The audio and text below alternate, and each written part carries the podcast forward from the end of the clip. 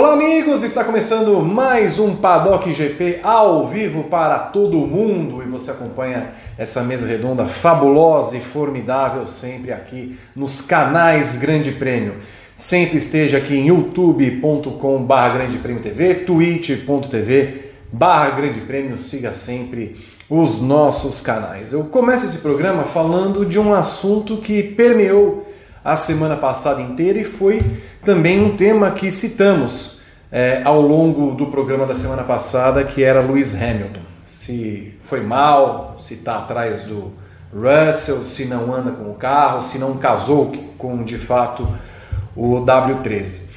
Mas mais do que isso, é, é interessante observar como vêm as críticas a Hamilton nesse momento em que ele não está ganhando corridas porque o carro não lhe permite.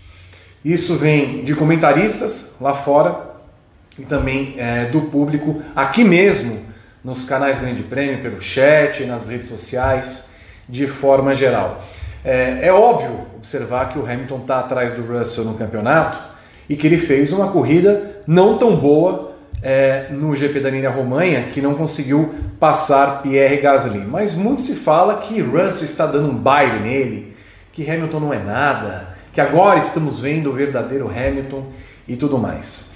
Eu vou pegar alguns pontos que eu até anotei aqui. Foram dois comentários. Primeiro do Ralf Schumacher, falando exatamente isso, que o Hamilton está encontrando um tempo ruim na Mercedes, que ele está atrás do Russell, que ele começou uma espécie de derrocada na carreira dele.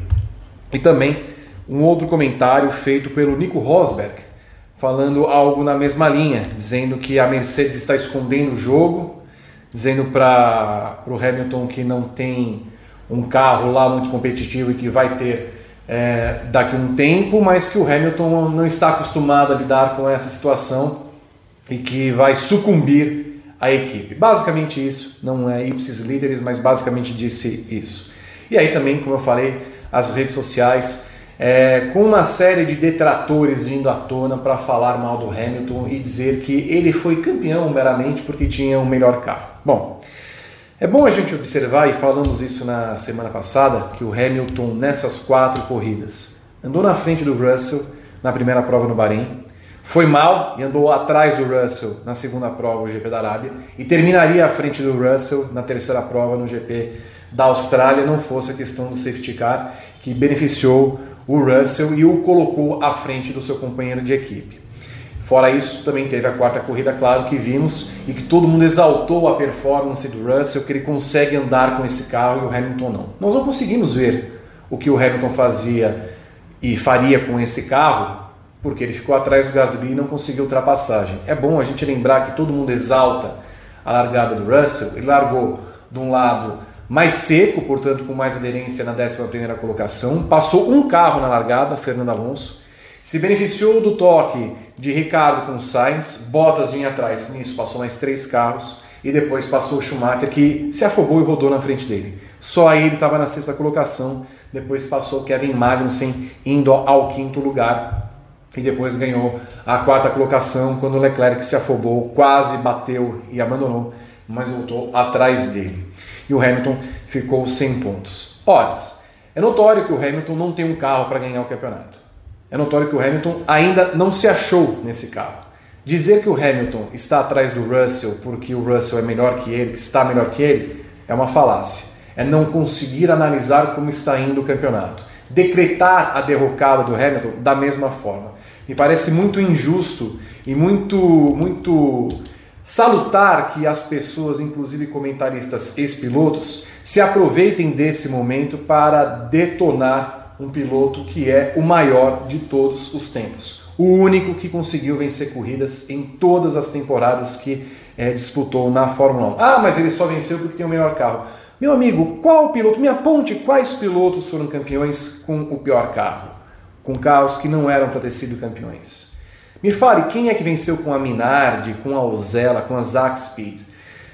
Eu não consigo enxergar isso em nenhum dos campeonatos que a Fórmula 1 teve nos mais de 70 anos.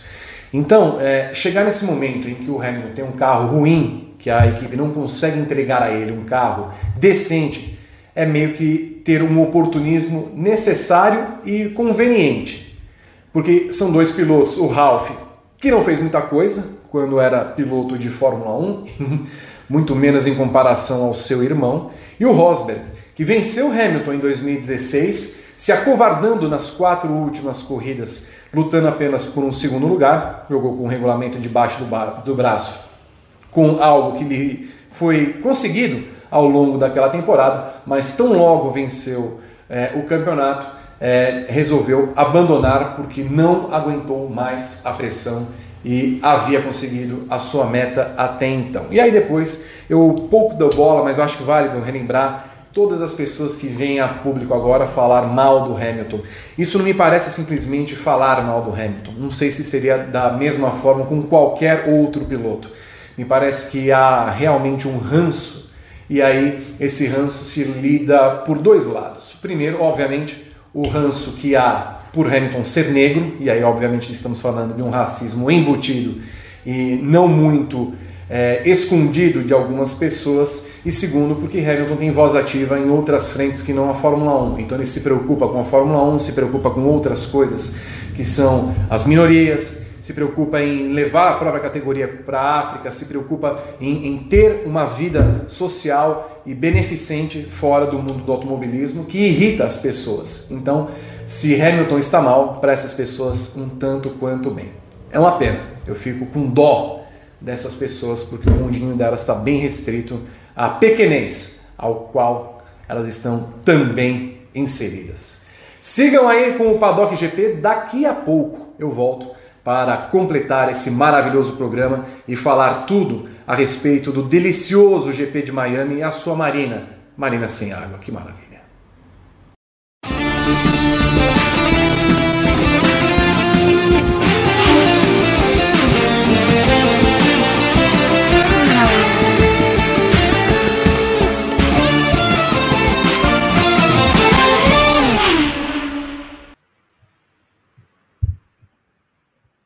Estou sem palavras. Estou sem palavras depois deste editorial fortíssimo de Vitor Martins. Boa noite. Boa noite a todos. Boa noite, Rodrigo Berton. Boa noite, Vitor Martins, aonde quer que esteja. Boa noite, Evelyn Guimarães. É um prazer estar com você. Boa noite, Gabriel Curti. Boa noite, Rodrigo Berton. Boa noite, Vi. É... Ele não tá bom, né? Não tá bom. Tá nada bom. E, e, e, toda a família é, Paddock, é, olha, eu, eu, eu também eu, eu, esperava eu esperava uma contundente, assim, esperava um vi contundente, mas assim, acho que é, foi bem mais do que a gente imaginava, né, né Gá? O melhor Vitor, é, a, a, melhor versão do Vi é essa aí, a versão não tô bom mesmo. Gostei. Sem palavras também. Tenho até medo de como vai vir Vitor Martins quando ele chegar aqui. Já deixo claro para vocês nação paddocker do, do nosso Brasil, que Vitor Martins estará aqui. Estará aqui a qualquer momento. Ele pode chegar daqui a 5, daqui a 10, daqui a 15 minutos. Vitor Martins estará aqui comigo e com Evelyn Guimarães. Eve, para a gente não perder o costume, dá seu destaque inicial para a galera, além do editorial de Vitor Martins.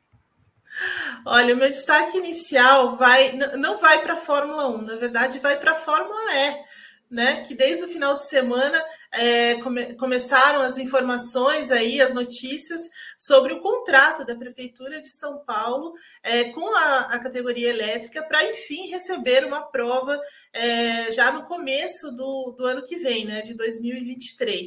É um contrato de cinco anos, agora há pouco, né, a, a, na verdade, a Fórmula E acabou ratificando isso, porque a informação já foi dada é, por alguns representantes da Prefeitura de São Paulo no fim de semana, ontem ontem, né? É, é, entre sábado e domingo, os caras estavam lá na etapa em Mônaco e aí é, já passaram essa informação. E hoje, agora em pouco, a, um belo timing, belo timing também. É, a, a, Fórmula E é, confirma então esse contrato de cinco anos que provavelmente é, em que a Fórmula E provavelmente vai correr ali nos arredores é, do IMB, no Sambódromo e tudo mais, porque a empresa que está lidando né, com essa é, com, esse, com esse contrato, com esse evento, é, é, a empresa que é responsável aí, desde janeiro de 2022 pelo, pelo Sambódromo aí de São Paulo. Eu, eu gostei do provavelmente, porque é sempre importante a gente. Sim. Né? É, É, é, sempre bom. Não é a primeira vez que a Fórmula E diz Tenta. que vem para São Paulo, né? pois é. Ainda tem, é, tem, já, já, já houve uma tentativa no Rio de Janeiro, já houve aí em São Paulo outras vezes é, vai correr no Ibirapuera, vai correr no AMB, não sei o quê, nunca saiu do papel. É, é claro que ainda depende do Conselho é, Mundial da FIA ratificar isso no, no calendário do, da próxima temporada da, da Fórmula E. Então, assim, ainda tem algum caminho a percorrer, mas me parece a, a, a de todas as tentativas, assim, parece a mais concreta de todas, a mais sólida. Mas vamos ver se finalmente é, sai do papel e que traçado vai usar a Fórmula E para correr aí em São Paulo. Hein? Exatamente. Estou curioso para saber se teremos o S do samba, sabe que é a minha falecida curva gloriosa é. na Indy, no AMB. Então, estamos ansiosos para ver o traçado, para ver que parte ali que vai pegar dos arredores do Sambódromo, se vai passar pela Olavo Fontoura ou pela Marginal, ou por ambas, enfim. Estamos... Ou por nenhuma delas, vai ser outra coisa completamente fora, da, fora do script. Eu também, eu estou bem ansiosa porque é, eu vivi algumas das coberturas mais legais do Grande Prêmio lá no Anhembi, né? Na, na Indy.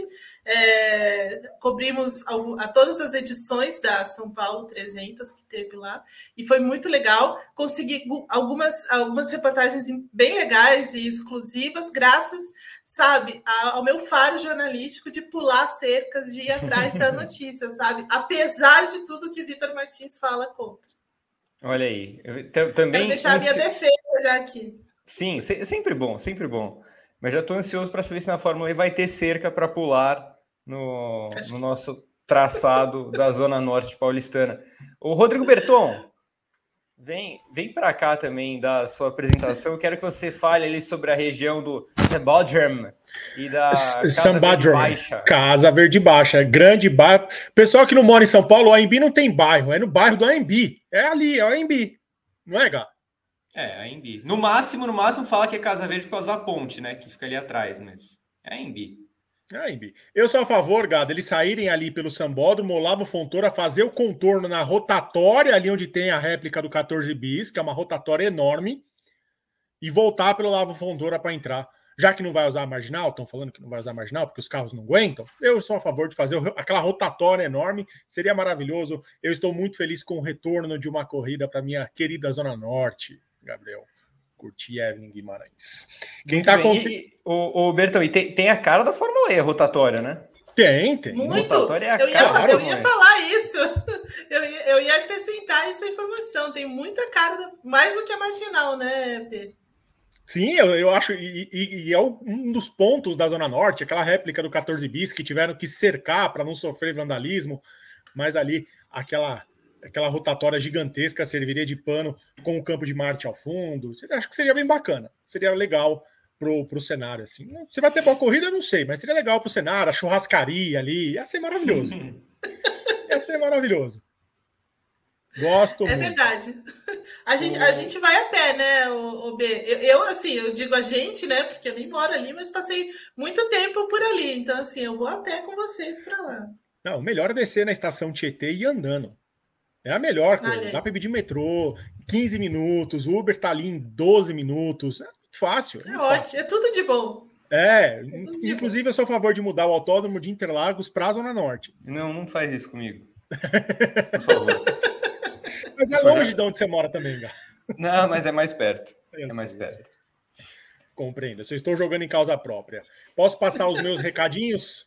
Isso que eu ia te pedir, vamos lá. Olha só, mais um Paddock GP no ar, edição 285. Já vou pedir para você largar a mão no like, queremos mil likes hoje. Então, quem está assistindo pelo YouTube, se inscreva no canal, ativa as notificações, deixa o like, clica no sininho para você receber todas as notificações. E você pode fazer como o Vitor Alonso, que acabou de fazer a adesão no plano Hat Trick. É só clicar aqui embaixo em Seja Membro. Planos a partir de R$ 4,99. Os planos Hat Trick Gran Excelente dão direito a participar do nosso grupo do WhatsApp. Então, pro Vitor Alonso, manda um e-mail para contato arroba grandepremio.com.br que eu já te mando o link para você é, participar lá do grupo do WhatsApp. Tem bolão nesse final de semana, num horário maravilhoso. Chegamos ao horário da escala aqui. A gente amou o horário da escala desse fim de semana. Eu amei. Regras do Superchat estão na descrição do vídeo, no YouTube, para vocês participarem. Mandem seu Superchat. E na Twitch, escorrega o Prime para a gente. Faça como o Salamuca, que mandou 20 bits. Também sobre Fórmula E. Van Dorn na Pens, que é o fim da linha. Olha aí. Muitos anúncios da Fórmula E hoje, hein? Olha, a Fórmula E movimentadíssimo, uma corrida lá em Mônaco, vencida pelo Van Dorn. Pois é, eu culpo a Mercedes, né, por isso, né? Sim. Não, e eu, eu acho que o Van Dorn, não só ele, né? Van Dorn e Verne na Penske, acho que diz mais sobre a Penske entrar de vez na Fórmula E do que fim da linha para eles, porque eu acho que eles não iam entrar num projeto, uma barca furada desse jeito, né? Sim. Concordo. E vou deixar também um recado para você seguir o Grande Prêmio em todas as redes sociais. Hoje eu ia falar que a gente não divulga as redes sociais do Grande Prêmio nos vídeos, que a gente divulga sempre no final dos programas. Vou começar a divulgar no começo. Twitter, Facebook, Instagram, arroba Grande Prêmio, TikTok, Quai, Pinterest, Dailymotion. Então, sigam a gente em todas as plataformas para você não perder nenhuma notícia do Grande Prêmio, hein?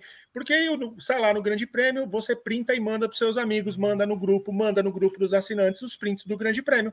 Eu volto já já. Muito bem, Rodrigo Berton, muito bem. Ô Ed, vamos então começar aqui enquanto o senhor Vitor não chega? Vamos, vamos embora.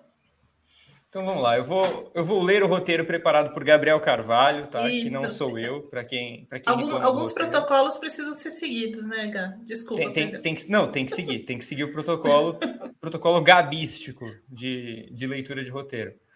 Vamos lá, então, Eve. Fórmula 1 chega para a quinta etapa do Mundial de, 20, de 2022, realizando um sonho, diz Gabriel Carvalho. O GP de Miami finalmente saiu do papel e, se, será realizado no próximo domingo, no circuito de rua localizado na segunda cidade mais populosa da Flórida. O circuito tem 5,5 km de extensão, 16 curvas. Chama a atenção a tentativa de marina artificial feita ao redor do traçado. A gente vai falar disso daqui a pouco. Leclerc entra na corrida como líder no Mundial de Pilotos, tem 86 pontos. Max Verstappen é o segundo, tem 59. Depois Sérgio Pérez vem com 54. Eve, direto para você então. O que esperar do GP de Miami? Olha, é, é até difícil da gente é, colocar qualquer coisa sobre esse GP de Miami, porque, é, assim, primeiro que o traçado é, é, um, é um traçado rápido, um, um, traçado bem veloz, né? Então, assim, depois da curva 1 ali, tem várias curvas longas e, e, né, de muita velocidade, é, algumas, algum, né, uma troca de, de direção, assim, é, ainda. É, a gente não tem a menor ideia de como vai ser essa questão de, de é, temperatura, é, asfalto, porque até eles têm um, um, asfalto diferente lá, né? Toda uma coisa mais é, bem, bem distinta, bem inovadora do que a Fórmula 1 costuma fazer. É, eles estão preparando um clima, né? Eu já vi algumas, algumas coisas nesse sentido, achei, achei engraçado. Depois, até o Rodrigo, o, o Bertão pode falar porque é um cara que, que adora, mas assim, ah, um clima meio de, de Super Bowl e não sei o que, um super evento em Miami, e deve ser mesmo, né? Porque a Fórmula 1 tá ali é, é, espera, realmente um sonho aí, como o Gabriel Carvalho colocou. Então, assim, estão colocando todas as, as fichas nessa, nessa prova, no sucesso dessa prova, é, to, todo mundo lá é, envolvido com a prova, de, de restaurantes a hotéis, de é, muitos artistas são esperados e não sei o quê. Então, assim, é, entrevistas, o, o Hamilton já está em já está nos Estados Unidos. A maior parte dos pilotos, na verdade, né, já estão nos Estados Unidos há bastante há, há muitos dias para começar a promover bem essa prova. Então, assim, desse ponto de vista, me parece que a coisa vai ser um grande espetáculo. Na pista é uma coisa, é uma outra história, né? Porque é como eu estava falando, a gente não tem muita ideia de asfalto, temperatura. É, a Pirelli, por exemplo, escolheu a gama mais intermediária para de pneus para levar para lá. Então, assim, é, é, uma pista muito rápida, uma pista muito rápida. Hoje os, os pilotos estavam falando aí em, em, muitos desafios e tudo mais. Então, assim, é, eu, eu, eu, quero guardar, eu quero ser um pouco cautelosa, viu? Eu, eu, vou acionar o meu direito de ser um pouco cautelosa com esse final de semana, mas ah, assim, em termos de campeonato, é, o que a gente tem, o que, o que deve acontecer, né? O que precisa acontecer do lado da Ferrari é tentar dar o troco na, na Red Bull depois do que aconteceu em Imola, né? Então a Ferrari entra nesse final de semana um pouco mais pressionada é, pelos erros que cometeu em Imola é, pela forma como a Red Bull dominou aquele final de semana e ela tem que contra-atacar, né? Então tem que dar um troco aí na, na, na Red Bull. Muito bem, Eve. Aproveitando então, é, é, claro, como você falou, é muito difícil a gente fazer qualquer tipo de projeção porque a gente não viu esse circuito funcionando ainda, a gente não viu o carro na pista e tal. Mas se você tivesse que apostar é, pelo, pelo que já temos de imagens, de desenho de pista e coisa e tal, é, você acha que é, é uma pista mais Mônaco ou é uma pista mais Jeddah? Eu acho que é mais Jeddah. Eu acho que tem, tem um pouco mais. É uma mistura ali, né? Meio. meio é, é, é um pouco. É, tende a ser mais Jeddah com um visual parecido com o de Mônaco, né? Com essa marina fake aí e tudo mais, a gente já vai falar sobre isso. Mas assim, tem mais a ver com pistas mais rápidas do campeonato do que propriamente Mônaco, né? Mônaco ah, não tem nada a ver com essa pista, né? Então, assim, acho que é só mais o visual do que qualquer outra coisa. Então, acho que a gente vai ter uma, uma, uma corrida, uma. É, os, os primeiros, pelo menos os primeiros treinos ali, algumas coisas que já vão dar sinais do que pode acontecer para a classificação e principalmente para a corrida, assim, porque me parece que tem alguns trechos ali um pouco traiçoeiros, né? Como em Jeddah. Então, é aí que tá. Essa era a minha próxima pergunta. É, considerando o histórico de Jeddah, considerando o histórico da própria Fórmula 1 recente, né? Acho que nem Sim. só nas pistas de rua. A gente tem visto desde o ano passado muita corrida com bandeira vermelha, com safety car. É, é mais uma para. Não bandeira vermelha, porque não tem mais o Michael Masi, que era fã de bandeira vermelha, mas bastante safety car, você acha que é uma possibilidade? Eu acho que pode ser, acho que pode ser uma, uma possibilidade, sim. É, eu estou muito curiosa para para entender um pouco, porque eles estão falando bastante sobre a qualidade do asfalto, sobre como foi feito toda, é, todo esse circuito e, e, as pequenas áreas ali de, de escape e coisas e tal. Então, assim, estou muito curiosa para saber como que, como que isso vai se adaptar a esses carros, a esses pneus mais, mais rígidos que, que, que tem né, nessa temporada e tudo mais. Então, assim, é, eu acho que até entender o que está acontecendo, a gente vai ver muitos, muitos incidentes. A corrida é uma outra história, né? Porque a gente, às vezes a gente é, espera muito. E eu lembro da, da corrida em Baku, a primeira, a primeira edição da corrida em Baku, que foi horrorosa, né? Então, foi, assim, foi. É, os, os treinos foram bem tumultuados, com muitos erros, com muitas batidas, mas a corrida foi, foi muito monótona, né? Porque ninguém queria é, arriscar muito, e, e, aí ficou aquele trenzinho, aquela procissão, e no ano seguinte foi uma completa doideira. Então, imagino que talvez a gente tenha alguma coisa parecida com isso aí em Miami, principal, mas assim, é mais por conta da, do momento que a Fórmula 1 vive do que qualquer outra coisa. Acho que é, esse momento de regulamento novo, de você entender o comportamento do carro, porque é, desde que começou o campeonato, é, as, as, coisas têm mudado muito rapidamente, né? Então, assim, é, uma corrida que, que os caras têm determinada informação já não, já não dá para usar de novo na próxima, que não dá para usar na seguinte, ou você volta um pouquinho, como foi algumas equipes que, que se voltaram para o Bahrein para achar soluções aí é, para as próximas corridas. Então, assim, como ainda está. Todo mundo está coletando dados, talvez isso se aplique aí para Miami. Eu tenho, eu tenho um receio disso, eu não vou negar, viu, Gato? Olha, eu não sei como viu... é que você pensa isso, mas eu, eu tenho um receio sobre isso. Eu, eu, eu, na verdade, assim, eu tô com. Eu, eu acho que a gente vai ver nos, tre... nos treinos livres alguns incidentes. Talvez na corrida não mais. Acho que pode acontecer um efeito primeira edição de Baku, o pessoal ficar mais é, é, pronto já a, a partir do, dos treinos livres. É, mas eu, eu admito que esse traçado não é um traçado que me chame muita atenção, assim. Então, eu vou ficar com, com, a, com o que os pilotos disseram que no simulador essa pista é incrível. né, fantástica, boa de correr, vai ter ultrapassagem. É, então vou acreditar neles, mas olhando assim o desenho, para você que não está conseguindo enxergar direito, é, essa, essa, setinha ali depois da, da linha de chegada significa o sentido que é o circuito, né? E aí a gente tem três curvas logo muito próximas uma das outras, né? É, então, o primeiro setor que me parece absolutamente impossível de seguir o carro da frente nesse primeiro setor, Eve.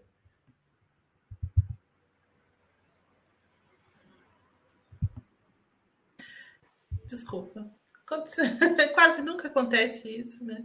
Mas assim, é porque são curvas ali, é, é, assim, a partir da curva 1 ali, é, curva 1, 2, as outras são curvas muito longas, né? Um trecho muito longo de, é, de curvas e é, praticamente os caras andando pé embaixo, assim, né? Então não tem muito o que fazer aí. É, e esses trechos, assim, você não. Como você vai ultrapassar? Como que, sabe? Então, talvez, assim, no, no momento que os carros forem à pista, a gente entenda um pouco mais é, sobre isso. Mas, assim, talvez o, o, esse trecho, do, nessa parte do segundo setor, talvez a gente tenha um pouco mais de ação do que propriamente no, na, primeira, na primeira parte. Mas eu entendo porque os pilotos gostam dessa pista por causa disso, né? Porque todo piloto gosta de curvas longas e rápidas, trechos uhum. rápidos, ninguém gosta de ficar freando demais e ter que matar a velocidade a todo momento, né? E tal. Então, aqui, por exemplo, a gente tem pouquíssimos trechos de, de freadas muito fortes mesmo, né?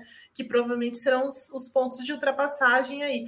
É, então é por isso que eles gostam muito e, e se veem muito nessa, nessa condição. É um pouco assim, não tem nada a ver a pista mas é um pouco com a impressão que eles é, tiveram de, da pista da, da Holanda, né? Que foi muito boa de pilotar, Sim. muito gostosa, né? Os, aqueles trechos mais rápidos, mas no fim das contas, zero ultrapassagens, né? Então, assim, é, são características muito diferentes, mas é a sensação que eles passam é mais ou menos essa, né? É, faz sentido, faz sentido. Nem sempre a visão do piloto é a mesma do fã, né? Eles estão é. sentindo uma coisa e a gente acaba sentindo outra. É, exatamente. Ô, Ed, se a gente tivesse que fazer um prognóstico completamente às cegas aqui, como é que você avalia a, a, chegada das equipes nessa pista? Quem entra como favorito? É a Ferrari que é mais rápida ou a Red Bull que é mais rápida? Ou a Red Bull já está confiável? Olha, é, eu diria que a Red Bull entra um pouco mais com uma ligeira vantagem com relação à Ferrari, pela própria configuração do carro da, da, da, da, Red Bull. É um carro que eles conseguem tirar o downforce, conseguem é, mexer melhor com a parte da velocidade, assim, de, de, proporcionar a velocidade final muito mais facilmente do que o carro da, da Ferrari, né? Então, isso foi o que aconteceu lá em Jeddah. Então, assim, por exemplo, a, a a Red Bull optou por essa, por essa configuração de maior velocidade, de você tirar o downforce, de você dar mesmo agilidade para o carro, que é uma coisa que tem, que esse carro da, da Red Bull tem, né? Ele ainda continua sendo muito versátil.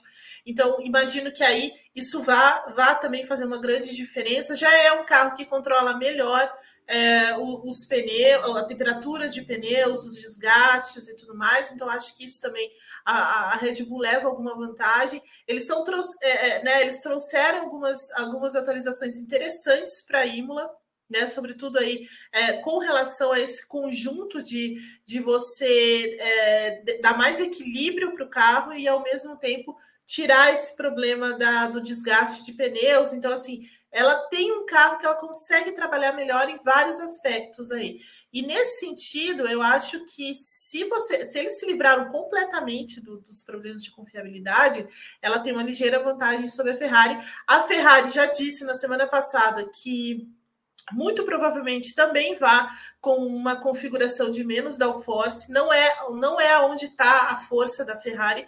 A Ferrari foi feita também para ter mais downforce, para trabalhar melhor com a eficiência aerodinâmica e tal, mas o Matia Binotto, já vendo a, a, né, o que se espera em Miami, também já traz essa, essa informação vinda do que, assim, baseado no que aconteceu em Jeddah. Então, muito provavelmente a Ferrari também vai para uma linha muito parecida com a da Red Bull, mas coloca a Red Bull um pouquinho à frente porque o carro nasceu desse jeito Né? Então, assim, ela já, já, é, já é uma característica do carro que não acontece com a Ferrari. Então, talvez a gente veja uma Red Bull um pouquinho à frente é, da Ferrari de novo. Esses primeiros momentos, então, Eve, até a Ferrari trazer a atualização que ela promete e tal, é, dá para dizer que a Red Bull vai ser sempre favorita, a menos que ela quebre?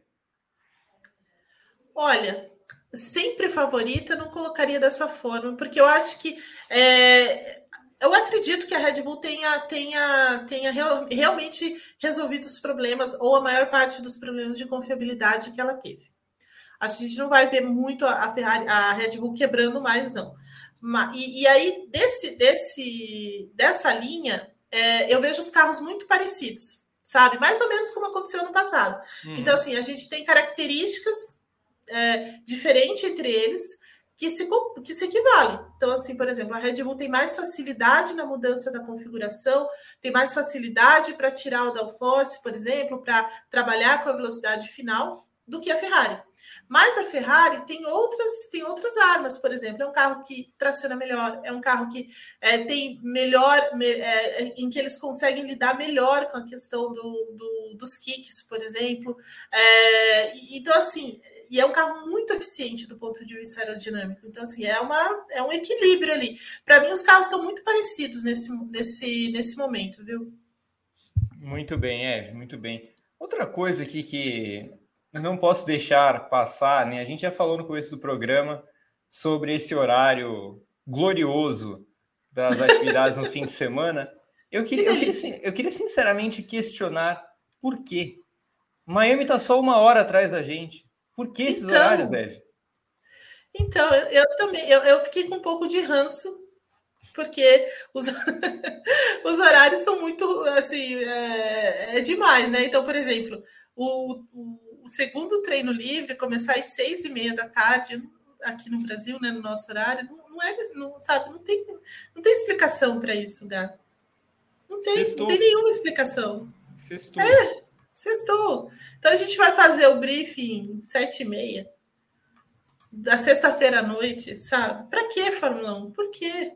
Só, só sendo, que o, sendo que o, o, o, fuso, como você lembrou, é, é muito favorável, né? A gente é tem ali, um, sei lá, às, às três da tarde, vai. Três da tarde seria ótimo, beleza. Não, se, se fosse em Los Angeles, a gente estava ferrado, mas Miami não deveria Sim. ser assim, né? Não, mas é porque também aí existe uma questão. Agora, eu, eu só imagino. Agora, Oi? Agora eu, fiquei... agora, agora eu fiquei na dúvida se é seis e meia daqui ou é seis e meia de lá, hein? É seis e meia daqui. Ah, bom, melhor. Tá. Ó, o primeiro treino começa às três e meia da tarde na sexta-feira daqui. O segundo treino às seis e meia da tarde aqui. No sábado, 14 horas é, o terceiro treino. A classificação é às 5 da tarde, às 5 da tarde. E a corrida às 4 e meia. Já posso ir embora?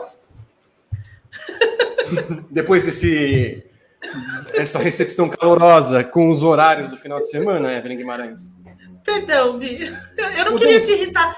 Eu não queria te irritar mais do que você já, já está. É. Entendeu? É, ô, ô Vi, Pois não.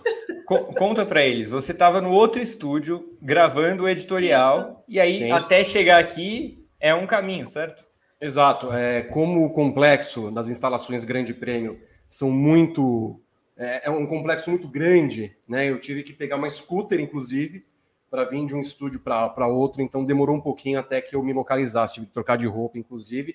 E aí, quando eu chego, sou recepcionado com o cronograma do final de semana, que é o pior pior cronograma que nós podemos ter. O briefing da sexta-feira será às sete e meia. É. Você pode fazer lá do Zé já, viu, Ouvi? Não sei do que você está falando. Não vai ter briefing. Não vai ter briefing. Não vai ter briefing. No Sete sábado, e meia da noite é uma sacanagem com, com o, o, trabalhador. A class do sábado é cinco da tarde, é isso? Uhum. Às 5 da tarde. O, o bife começa às 6, no mínimo. É. 6 é. e 15. horas. Não antes de 18. Não antes não, de 18. Não antes de 18. 18 horas para nós é o horário da nossa reza, da nossa oração coletiva. Então, depois da oração, a gente, irmanados, estará fazendo o briefing do sábado e domingo. Seis, é, seis, algumas coisas perto das seis também. É quatro Começa e meia. quatro e meia, corrida, então não, não acaba antes das seis também. A gente vai entregar o briefing pro, pro Fantástico. Vai daí, Exato. Poliana. Exato. Maju. Vocês estão bem? Maju. Tá tudo bem com vocês? Tudo bem, Vi. E aí? Ah, eu, depois dessa recepção, dessa lembrança calorosa do final de semana, eu tava vendo a escala nossa do final de semana. Coitado, a escala do Gá, tenho dó. A da Evelyn, pena. É, a, a, a nossa é, é, são escalas siamesas, né? A gente sempre é. sofre junto. Termina duas da manhã. A, a, a, gente sempre fecha a lojinha. Deus do céu. Escuta, deixa eu fazer uma pergunta. É, é, obviamente, no roteiro nós falaremos das previsões, mas nós olhamos a previsão do tempo para o final de semana? Sim, eu tô com ela aberta aqui. Deixa eu... é, é temerosa ou Não. ok? Não. Ah, sim, é, já vi piores. Em Imola hum. tava bem pior, mas vamos lá, ó. Miami. É... Sexta-feira tem 25% de chance de chuva. Hum. Sábado, 25%. Domingo, 40%. Oh, meu senhor. É. é e calor, viu? Calor. Calor? Calor, 30 graus. É. É um, é um teste para os pneus, né? Porque nem no Bahrein tava 30 graus nesse Não ano. Tava. Né? Não tava. Não tava mesmo. Tudo bem. E a, e, a, e a Pirelli ainda escolheu a gama intermediária ali, nem a mais dura e nem a mais mole, né? Então, uhum. assim, vai Sim. dar. Não sei se é a melhor escolha, vamos ver. Eu, interrompi o assunto de vocês, que era justamente os horários do de semana, então vocês podem completar e depois eu, eu me envolvo no programa. Na, na, na, na, verdade, nós já fizemos a projeção para a corrida. O, o, o, primeiro tema, o primeiro tema ali, o, o primeiro hum. bloco feito por Gabriel Sim. Carvalho, o tema 1, está, está completo. Só falta a Marina Fake. Por não favor, falamos temos... dela porque a gente te é. esperou. É, porque. Vamos, vamos olhar as. Olha que bonita! Água potável, né? Os golfinhos, eu noto os Dolphins de Miami estão aí, inclusive, né, Gabriel? Ah, essa, essa foto me dá uma vontade de nadar um, um 100 metrinho livre, maravilhoso aí. É, exato. Porém, Evelyn, me parece que é fake, né, essa foto. Quer dizer, não, foto não é fake, a, a, a composição, né? É, é tudo fake aí, né? Porque você vê bem, né? No, no, fundo da foto tem um, tem uma tem um mercadinho lá fora, no fundo, né? Se você olhar bem. É porque as pessoas vão a nado comprar as mercadorias de Miami. Então, assim, parece que está inundando a, aquela região ali no fundo, entendeu? Uhum. É, tem uns quadradinhos aqui, ali. É não... Hum. Essa pessoa é... também é fake aqui que está à direita, Evelyn? Tô com a campanha. Eu acho que não. É, é. Ah. Eu acho que não é fake, mas. Não. Não. O, mas o Evelyn. Tá me irritando demais isso daí. É, é, Eve, ah, ó, gosto olha lá, dessa. Olha lá. Olha lá. Como é que os barcos. Olha, ah, o mercadinho lá. Esses barcos estarão lá realmente? Sim, eles foram colocados na semana passada. Rebocados, né? Sim, é. Olha, Evelyn, eu, eu, eu, tenho acompanhado o pessoal falando da, da corrida. Zac Brown, nossa, eu me sinto uma corrida de outro mundo, melhor que Mônaco. Não é também difícil ser pior que Mônaco, vamos entrar na discussão de Mônaco. Mas não tá todo aí, né? um oba-oba, Eve. Eu tô, tô, um pouco irritado com o oba-oba. Porque Sim, eu, eu, compartilho, eu compartilho da sua irritação, Vi. Eu compartilho da sua irritação. Esse, essa, essa Marina Cafona é, aí, ela, ela me irritou um pouco, entendeu? Uhum. Bastante. Tem até uma, um meme que eu não sei se o povo, se, se o Berton viu, é, que assim, o cara tentando pular aí e dando com a um cabeça. É, tem um meme. De um cara Nós temos pulando. isso, Berton? Nossa, eu tava tentando encontrar, não encontrei, que eu vi mais cedo e esqueci ah. de, de, guardar o link. E o cara Gabriel. dá com a cara nesse. Ah, dá com a cara? Ah, é, tipo ali. Eu quero, eu quero muito ver isso. Peraí, deixa eu ver se eu acho aqui. Tá Talvez lá no TT, viu, o, ah. o B, você encontre. Ô, Gabriel, Eu, eu acho que deveriam pintar essa água de laranja, dado um, um partido. Porque realmente é, me, me, remete muito a. Não, tem, tem, tem toda a carinha, tem toda a carinha é. do, de um certo partido que não, não pode mais ser chamado de partido, né? Só o sobrenome é. dele agora. Exato. É... Eu, eu, eu, achei fabuloso isso. Eu achei, achei fabuloso. E, ó, ó, o camarada. Aí ele cai de bunda. Essa é uma montagem de um cara tentando pular numa piscina congelada. E os caras fizeram a montagem. Isso é maravilhoso em muitos pontos. Muito bom. Muito bom. Muito bom. Eu acho que nós temos que abrir todos os briefings no final de semana com. Por favor, por favor. Eu, eu Muito acho, bom. Eu, eu voto a favor. Eu, eu, eu, fico só esperando, porque assim, estão é, falando né, que vai ser a, a Mônaco dos Estados Unidos é. e tal. É, é, será que algum piloto, quando ganhar, vai manter a tradição de Mônaco e pular na piscina? Para comemorar? Ah, eu gostaria, viu? Então, eu, gostaria eu gostaria de ver também. Fica, fica aí a, a, a nossa sugestão. Agora, se, se, pular, provavelmente vai perder pelo menos Barcelona e Mônaco, né? Ah, as lesões que, ligamentares que sofrerá. É. A tetraplegia vem assim, realmente não. Olha, muito bom. Ela tá ligada, menos... assim, não? Olha, Evelyn, isso alegrou minha alma. Porque isso representa bom, muito o que eu sinto por essa corrida. Por favor, mais uma vez. Muito bom. Até dá um quentinho no coração, né? Apesar dos horários, né? Fala a verdade. Eu vou fazer alegre o briefing do final de semana, justamente ao ver essa cena. Pior do que a batida com o Cox é aquele dá com a cabeça, que é o segundo é, barulho. Então. Ele vem e, e daft na. Muito bom. Ele é, é, como se fosse o Pedro Scooby, né? depois quando ele, apres... ele aparecia no Big Brother, ele faz assim. Né? Ele... Oh, muito bom, muito bom. Vocês imaginam também que aquela corrida lá em, De... em Detroit, que eles pulam na fonte? Hum. Detroit. É. Pula aí na, na, Diz que vai ter uma lâmina de água, uhum. porque eles não quiseram jogar muita água para não desperdiçar água, por isso que eles botaram esse laminado aí. Entendi. Ah. Vai ficar pior a emenda do que o soneto, já diria minha avó. Ah, quer dizer, gastam uns tubos para fazer a corrida, mas se preocupa em gastar com a água. Não, muito bem. Uma corrida, uma corrida sustentável. Parabéns para, pelo desempenho de todos. Gosto, acho muito, acho muito bom. Aliás, a gente falou de Detroit, falou da fonte. Eu tenho que fazer uma pergunta muito clara a vocês dois. Hoje, Ricardo ou Pato Howard? Pato. Ah, eu sabia. Eu sabia depois, que depois um... da ultrapassagem por fora ontem, Pato. É. Eu sabia que um dia vocês se renderiam a isso. Né? Eu pensei nisso ontem também, quando estava vendo a corrida.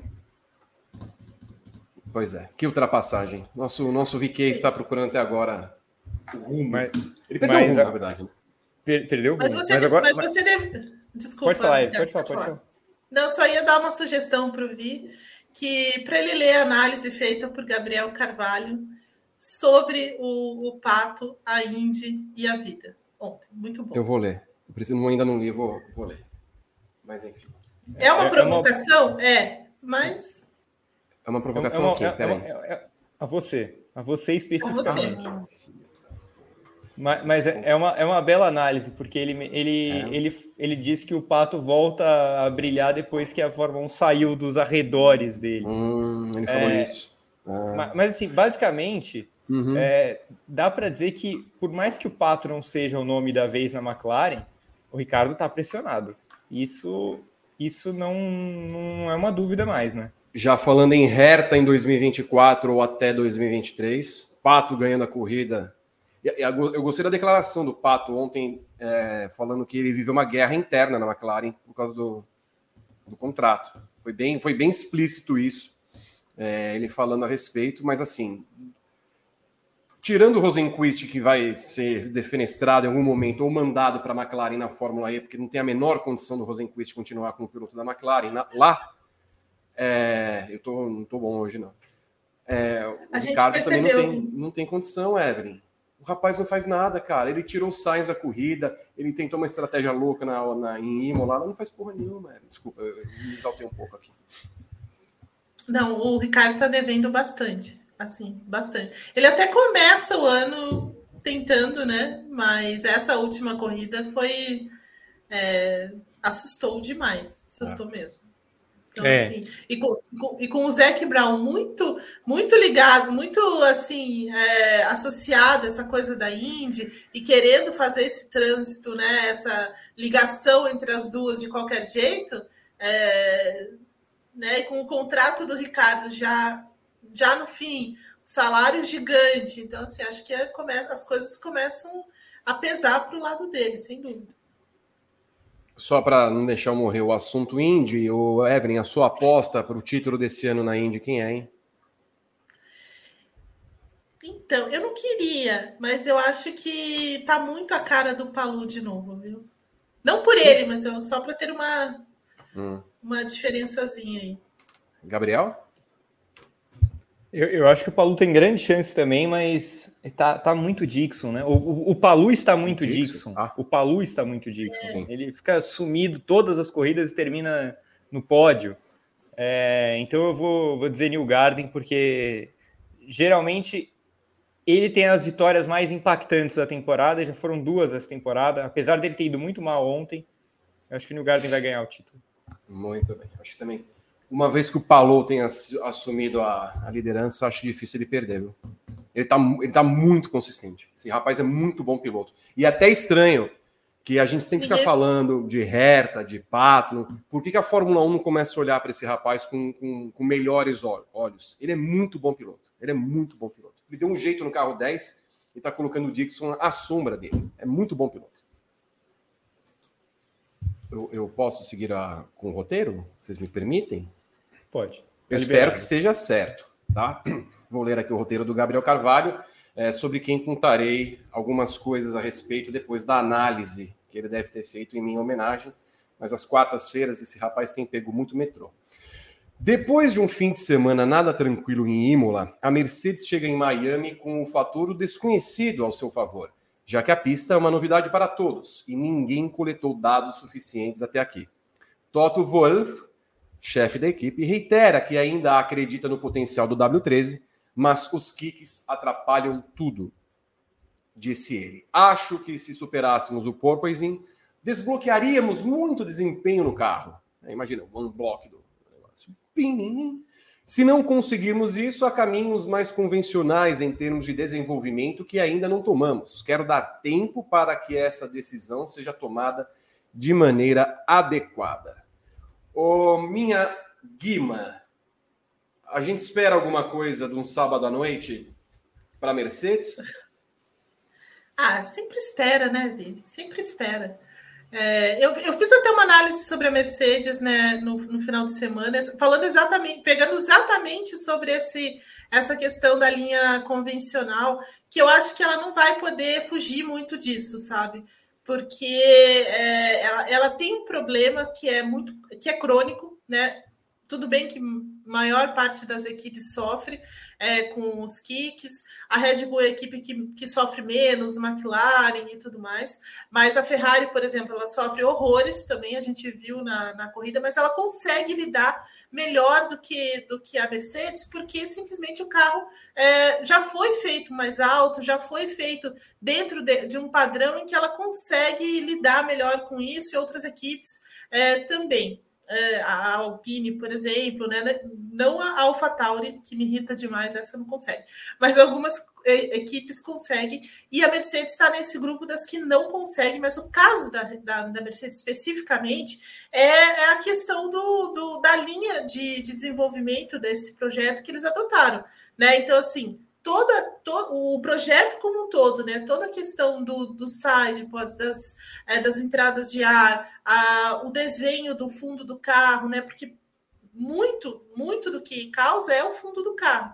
Então, assim, é aí que a Mercedes vai ter que vai ter que mudar. E aí ela vai ter que mudar o carro inteiro, né? A partir desse fundo, ela vai ter que mudar o carro inteiro no momento em que você lida muito com o, muito com os, os é, o teto orçamentário, com os gastos e tudo mais. Então, assim, ela teria que investir muito, muita grana mesmo, para para refazer esse projeto. Na verdade, ela vai ter que construir um outro carro, né? levar lá de novo para o túnel de vento, é, entender esse desenho do fundo do carro, a passagem do ar ali por baixo. É, ela tem que erguer o carro muito para dar o um mínimo de, né, de, de, de dirigibilidade para o carro, que é uma coisa que ele sofre por, né, por consequência.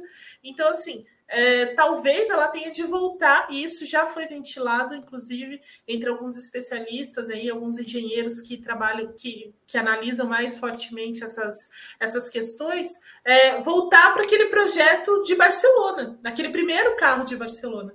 Né? Então, assim, imagina, é um retrocesso gigante, mas assim, de repente, é, porque ela precisa nesse ano, talvez seja é, a medida mais é, assim, eu, eu entendo a, a, o tanto que eles relutem para fazer isso, porque aí você volta, num, que é um projeto muito inovador, você vai ter que voltar a muitas casas, mas de repente tem que colocar na balança aí o que é mais importante, você é, passar o ano inteiro tentando é, entender esse carro e de repente construir uma coisa para o ano que vem e abrir mão realmente dessa temporada, ou voltar algumas casas, voltar até um projeto é, inicial que eles tinham, para tentar marcar pontos, para tentar é, entrar numa, em alguma briga maior com Red Bull e Ferrari. Então, é, é uma decisão difícil que eles têm que tomar. Né? E, e realmente, é uma coisa imediata que eles querem, talvez a linha é mais é, convencional seja mais fácil nesse, nesse momento. O Hamilton tem uma, uma visão diferente, né? Ele falava ainda em Imola que seria importante a, a Mercedes usar esse tempo realmente para desenvolver esse carro, então, e tentar é, voltar mais forte em 2023. É, então, é uma decisão difícil, né? O Toto Wolff não acha que eles precisam primeiro esgotar todas as possibilidades, tudo que dá ainda, para depois dar, dar, espaço. Mas e o tempo para fazer isso, né? Então, a Mercedes está numa encruzilhada. Pouco se fala, Gabriel, na verdade, sobre esse projeto uh, do SidePod Zero, né? Eu não vejo muita declaração do Toto Wolff, dos pilotos em si, que também até tem menos, menos propriedade para falar, porque não são engenheiros.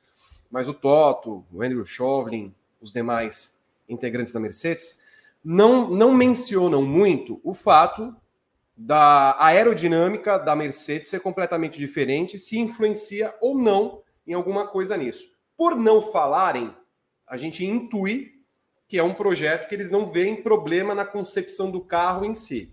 Talvez seja isso, inclusive, que leve a essa dúvida que a Evelyn está falando, né? Pois é, eu acho que sim. É...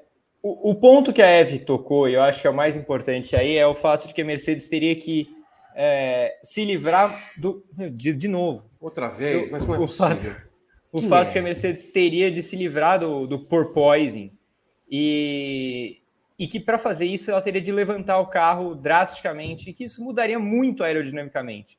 É, eu não sei até que ponto essa ausência básica de basicamente de side pod interfere no, na aerodinâmica do carro. A gente desde da pré-temporada tem falado que a Mercedes optou por uma linha talvez mais agressiva do que das outras equipes é, principais do grid e que isso talvez não se pagasse. É, mas como era a Mercedes, a gente teria que esperar para ver. Por enquanto não tem, não tem gerado nada positivo. O carro quica muito e acho que isso acaba interferindo em todas as outras coisas que o carro poderia fazer bem. Então o carro fica mais lento porque ele quica muito, o carro fica mais arisco porque ele quica muito, ele é pior de curva porque ele quica muito. Eu acho que todos os problemas da Mercedes, e, e a Mercedes fala muito disso, eles giram em torno do fato do carro quicar demais. É, então, eu não sei, eu, eu acho realmente que a Mercedes vai ter que voltar para o projeto inicial, que era um carro inicialmente parecia lento, mas que pelo menos ele era mais regular, digamos assim, ele fazia as coisas mais é, sem maiores problemas é, dentro da pista, ele não, não ficava tão para trás assim, ele só tinha um problema de velocidade, digamos assim, é só, né? Um carro de Fórmula 1 problema de velocidade. É, eu acho que a Mercedes cada vez mais caminha para trabalhar um projeto de evolução visando 2023, sinceramente. E, e, a gente fala isso porque não é simplesmente abandonar o projeto desse ano e olhar para o ano que vem. É continuidade.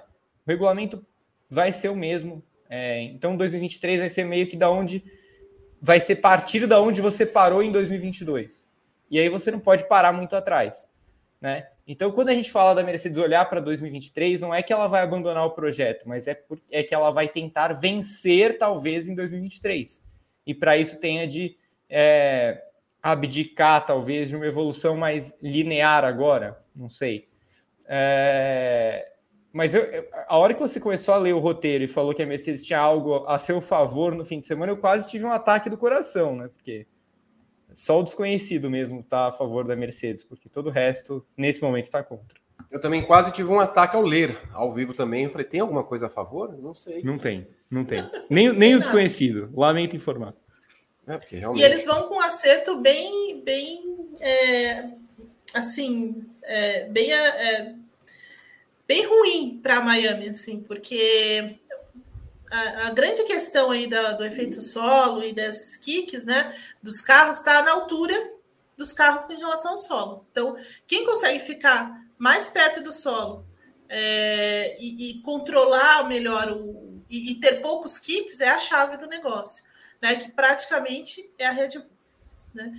É, e a Mercedes não, né? A Mercedes tem que levantar muito carro, muito mesmo, é, mais do que é, falam em 40 ou 50 milímetros, você vai ter que levantar muito carro para ficar minimamente pilotável, né, o, o, carro. E mesmo assim não está dando certo.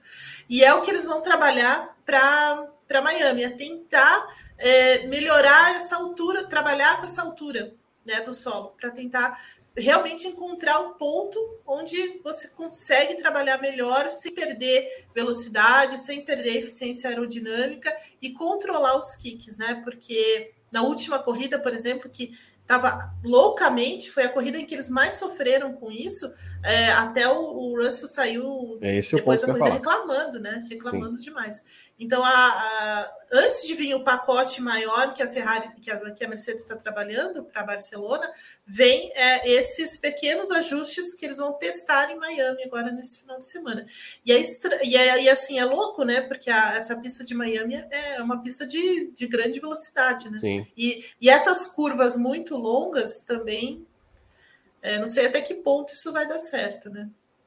Porque eu imagino exatamente isso, Eve e Gabriel. Teve. Eu imagino que o debriefing da segunda-feira ou da terça-feira pós-Imola, lá que o Russell sentou a sua cadeira, ele deve ter feito assim, ó. Ó! Aqui! Tô com lordose. Lordose. Cadê o quiroprata? E faz, né, Eve? Porque assim, em algum momento isso ia acontecer. Porque vira uma questão até de segurança para o piloto. Né? A gente vê a Ferrari balançar. A Ferrari é muito rápida. Uma uhum. balança uhum. também que é uma beleza. Muito. A gente vê o, o Sainz o tempo inteiro. O Russell, então, é uma pipoca. Né? E ele é um piloto alto, né? Sim. É, o problema da Mercedes, é o problema maior é que assim, a Ferrari, por exemplo, ela quica muito na reta em alta velocidade. Beleza. É, o cara consegue, mas a, a, Mercedes não, ela quica na reta, ela quica em curvas é. de alta, ela, ela Parada, ela quica. Parada, é, parece aqueles carros mexicanos, sabe? Aquela na, suspensão. Na troca de pneus, é, eles estão jogando É, mais ou menos isso. Então, assim, como você vai, como você vai formular um acerto para um carro desse?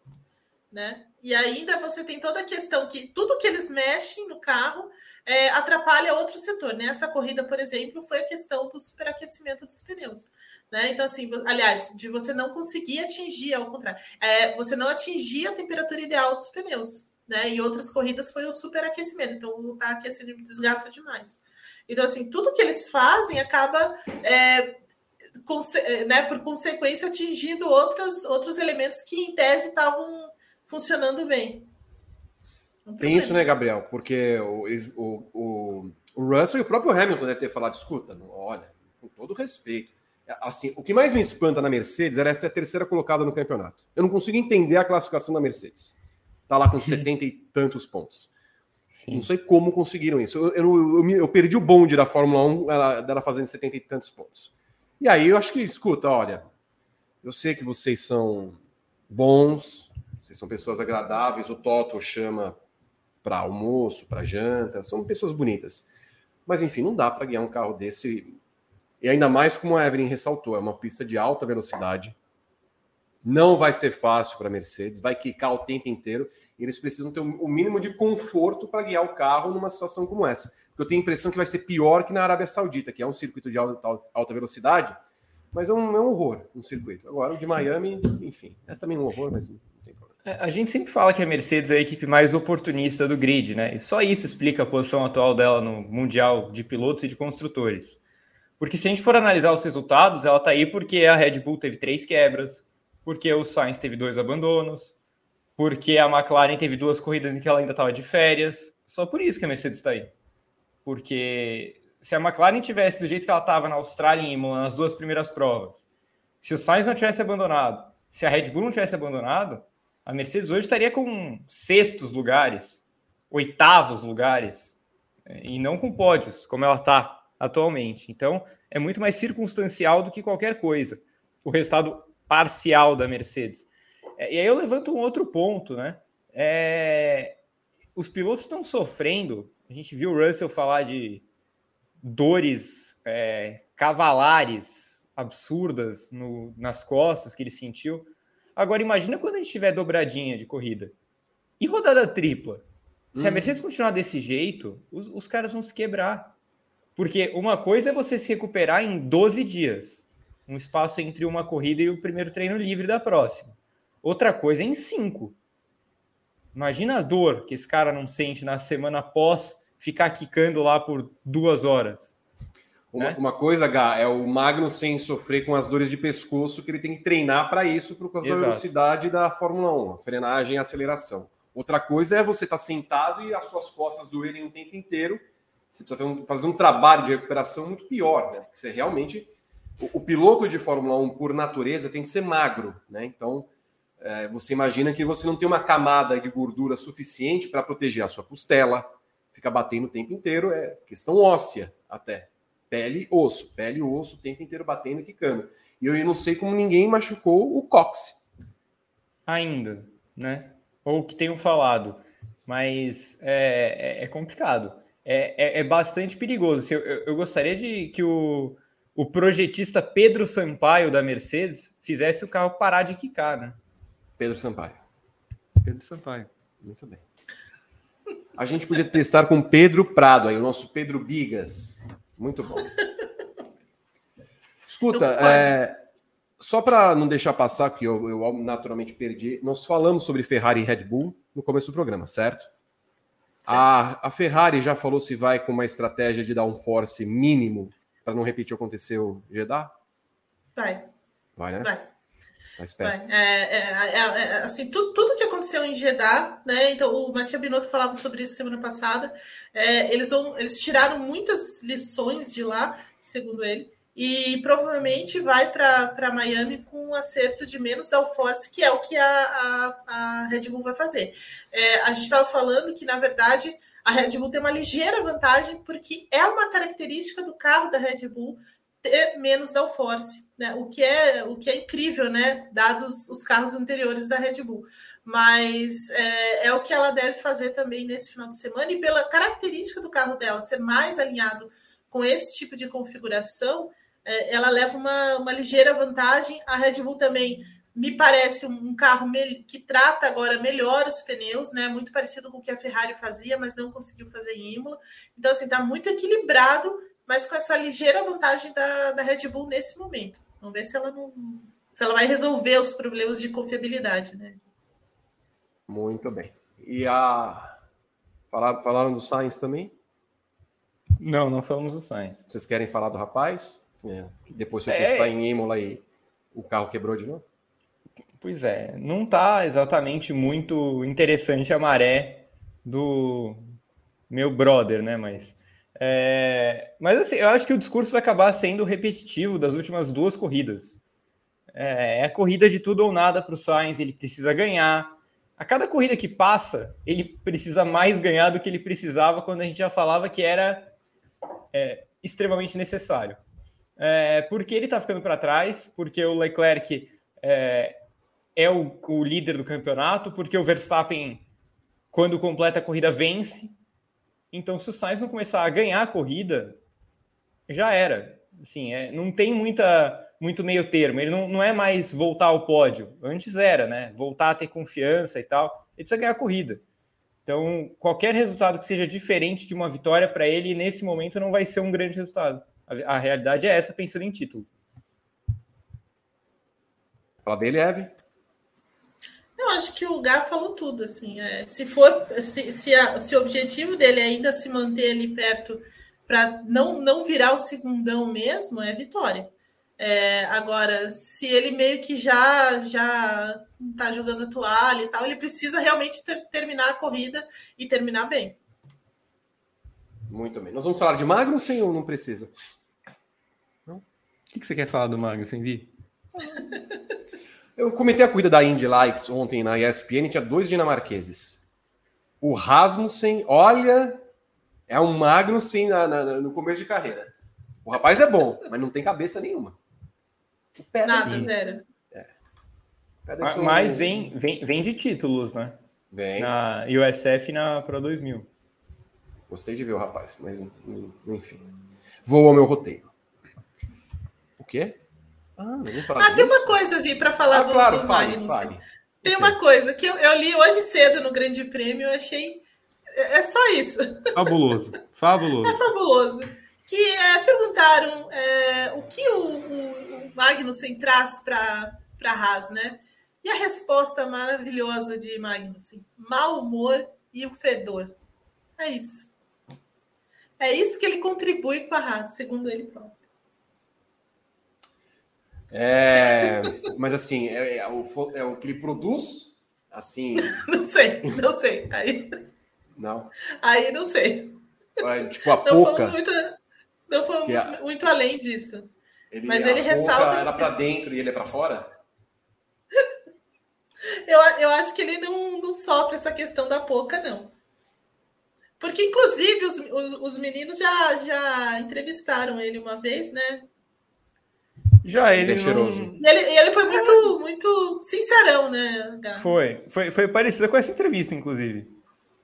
Foi, foi bem, na, bem nessa linha de coisas escatológicas. Kevin Magnussen é gosta disso. Que maravilha. Que maravilha. Nós vamos ainda achar um, esses sites aí alternativos, algumas coisas bem escatológicas, talvez, do rapaz. Não entendi muito bem de onde vem o mau cheiro dele, mas enfim, não vamos entrar aqui. É, ele, né? Eles não quiseram explorar muito, achei. É, ele, ele, deu essa entrevista para Sport Build. E eu estou um, pouco, um pouco decepcionada com o Build de não ter explorado mais isso, né? Mas... É. Não, o... sabem, não sabem fazer jornalismo verdade. Ouvi. É, uhum. eu, eu, queria só aproveitar o momento Dinamarca para te parabenizar, tá? Pelo, pelo fim de semana, por ontem, na realidade. Saiu o primeiro título de ATP do Holger Rune, o, jo, o jovem dinamarquês, ah. aquele que roubou o set do Djokovic ano passado no US Open. Ah, esse mesmo. Ele ganhou, ganhou o 250 de Munique, no Saibro. Ele joga é. muito bem no Saibro, inclusive. Eu, eu queria apenas registrar para o público que o segundo nome do Holger Rune é Vitus. Ah, mas é. Mas é, é seu filho, perdido na Dinamarca. Ai, meu Deus, muito obrigado. Vitus. Vitus. Que maravilha. Amo. Uh, ouvi, vem cá. Quem nos proporciona mau humor e fedor nesse site? Eu não, eu não quero citar nomes. Por isso chamo o Rodrigo Berton para trazer os comentários que vocês estão aí é, fazendo nas redes sociais. Que surpresa que ia sobrar para mim. Ah, nem, um nem, é, nem me espanta. Só registrar aqui, Adilson Rocha Ribeiro mandou cinco reais, Cláudio Roberto mandou cinco reais também, e o Rafael De Salles se inscreveu com Prime lá na Twitch. Mais um é, apoiador lá na Twitch, Vitor. Temos poucos likes. Você chegou e os likes não subiram. Temos só 396 likes. Ah, vai embora. Volta, Vi. Volta. Isso. Calma, tá tudo bem. Não precisa sair. O pessoal vai dar like. O pessoal vai dar like. Calma, Vi. Como é que é? Escuta, Evelyn, falando nisso, é o próximo assunto, inclusive, do nosso. Ô, Berton. Não, fica aqui um pouquinho, calma. Acho que no ano que vem nós teremos a, a caravana, a INBI. Né? Já falamos sobre isso, já falamos sobre isso, você chegou tarde. No programa ou fora dele? No programa. Já falei que a, a, a Fórmula E podia correr naquela rotatória gigantesca ali perto do, do Sambódromo. Uhum. Mas não falamos seriamente sobre o tema, apenas sobre Não. a caravana. Olha só, então eu vou ler o, o roteiro aqui, porque a SP Tours anunciou uma assinatura de contrato com a Fórmula E para receber uma etapa do campeonato em março de 2023. Gustavo Pires, muito prazer, presidente da, F, da SP Tours, esteve em Mônaco, importante, e anunciou o vínculo nas redes sociais. O Sambódromo do AMB recebeu a Indy entre 2010 e 2013 e será o palco da prova. Até, foi 2013? São- Foram quatro anos? A última foi 2013. Foi um ano Jurava- antes de eu entrar no site. Jurava 10, que- 11, 12, 13. Jurava que Uma 2014. injustiça, hein? Uma injustiça. Escuta, nós devemos realmente acreditar, Evelyn Guimarães, que teremos uma corrida no AMB, porque já teve corrida no AMB, aí o, o João Trabalhador vetou, porque ia vender o espaço para a iniciativa privada, ia ter no Ibirapuera, né, com o desenho do nosso glorioso projetista piloto Lucas de Graça, também não foi para frente, Já e é. agora assinaram um contrato por cinco anos, dizem eles. Devemos crer nisso, Evelyn? Olha, já teve até um projeto para o Rio de Janeiro, lembra também? É. Zero. Na Gávea. É, na Gávea. Chegou até a estar lá na, na coisa da FIA, nada, zero.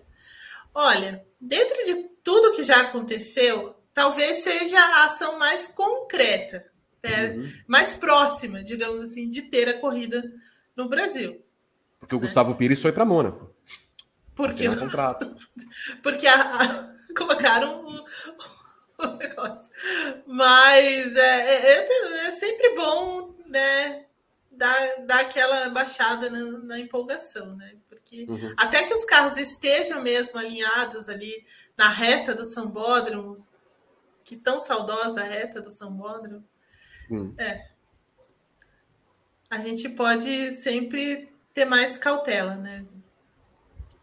Gabriel, quem não teve a oportunidade de cobrir a Indy conosco, né, Evelyn Guimarães, naqueles anos todos. Inclusive, eu lembro muito bem, Evelyn, de um episódio. Não. Nós já falamos sobre isso, Vi. Aliás, a- as corridas eram nessa época, sempre era no, no comecinho de Em maio. maio. É. É, A- vai. final de abril, maio. Mas É. teve uma que foi perto de um carnaval, não teve? Teve. Teve uma edição que acho que foi em março. Foi. É.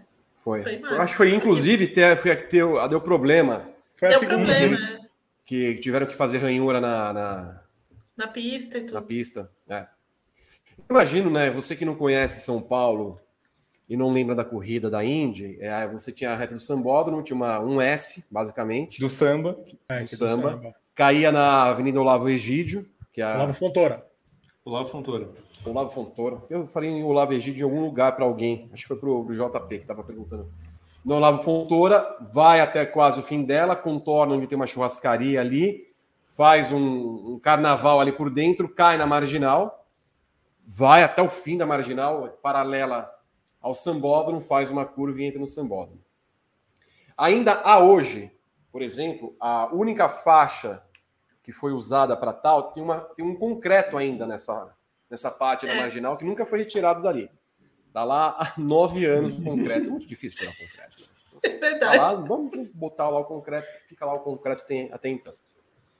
Eu imagino que não vai ser, obviamente, essa pista, porque a, a Fórmula E precisa de circuitos que você tem o tempo inteiro, que tem uma curvinha ali e acolá para recarregar a bateria e tudo mais tal.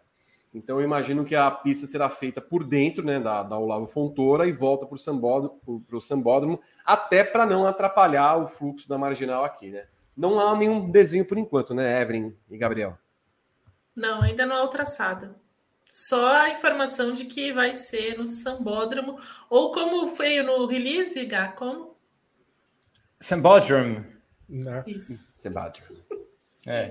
É, inclusive, inclusive, parabenizar co-irmãos de outro site, não vou citar o nome, mas um site, um site gringo que colocou que a capital do Brasil vai receber a Fórmula E, São Paulo. É. Muito bem.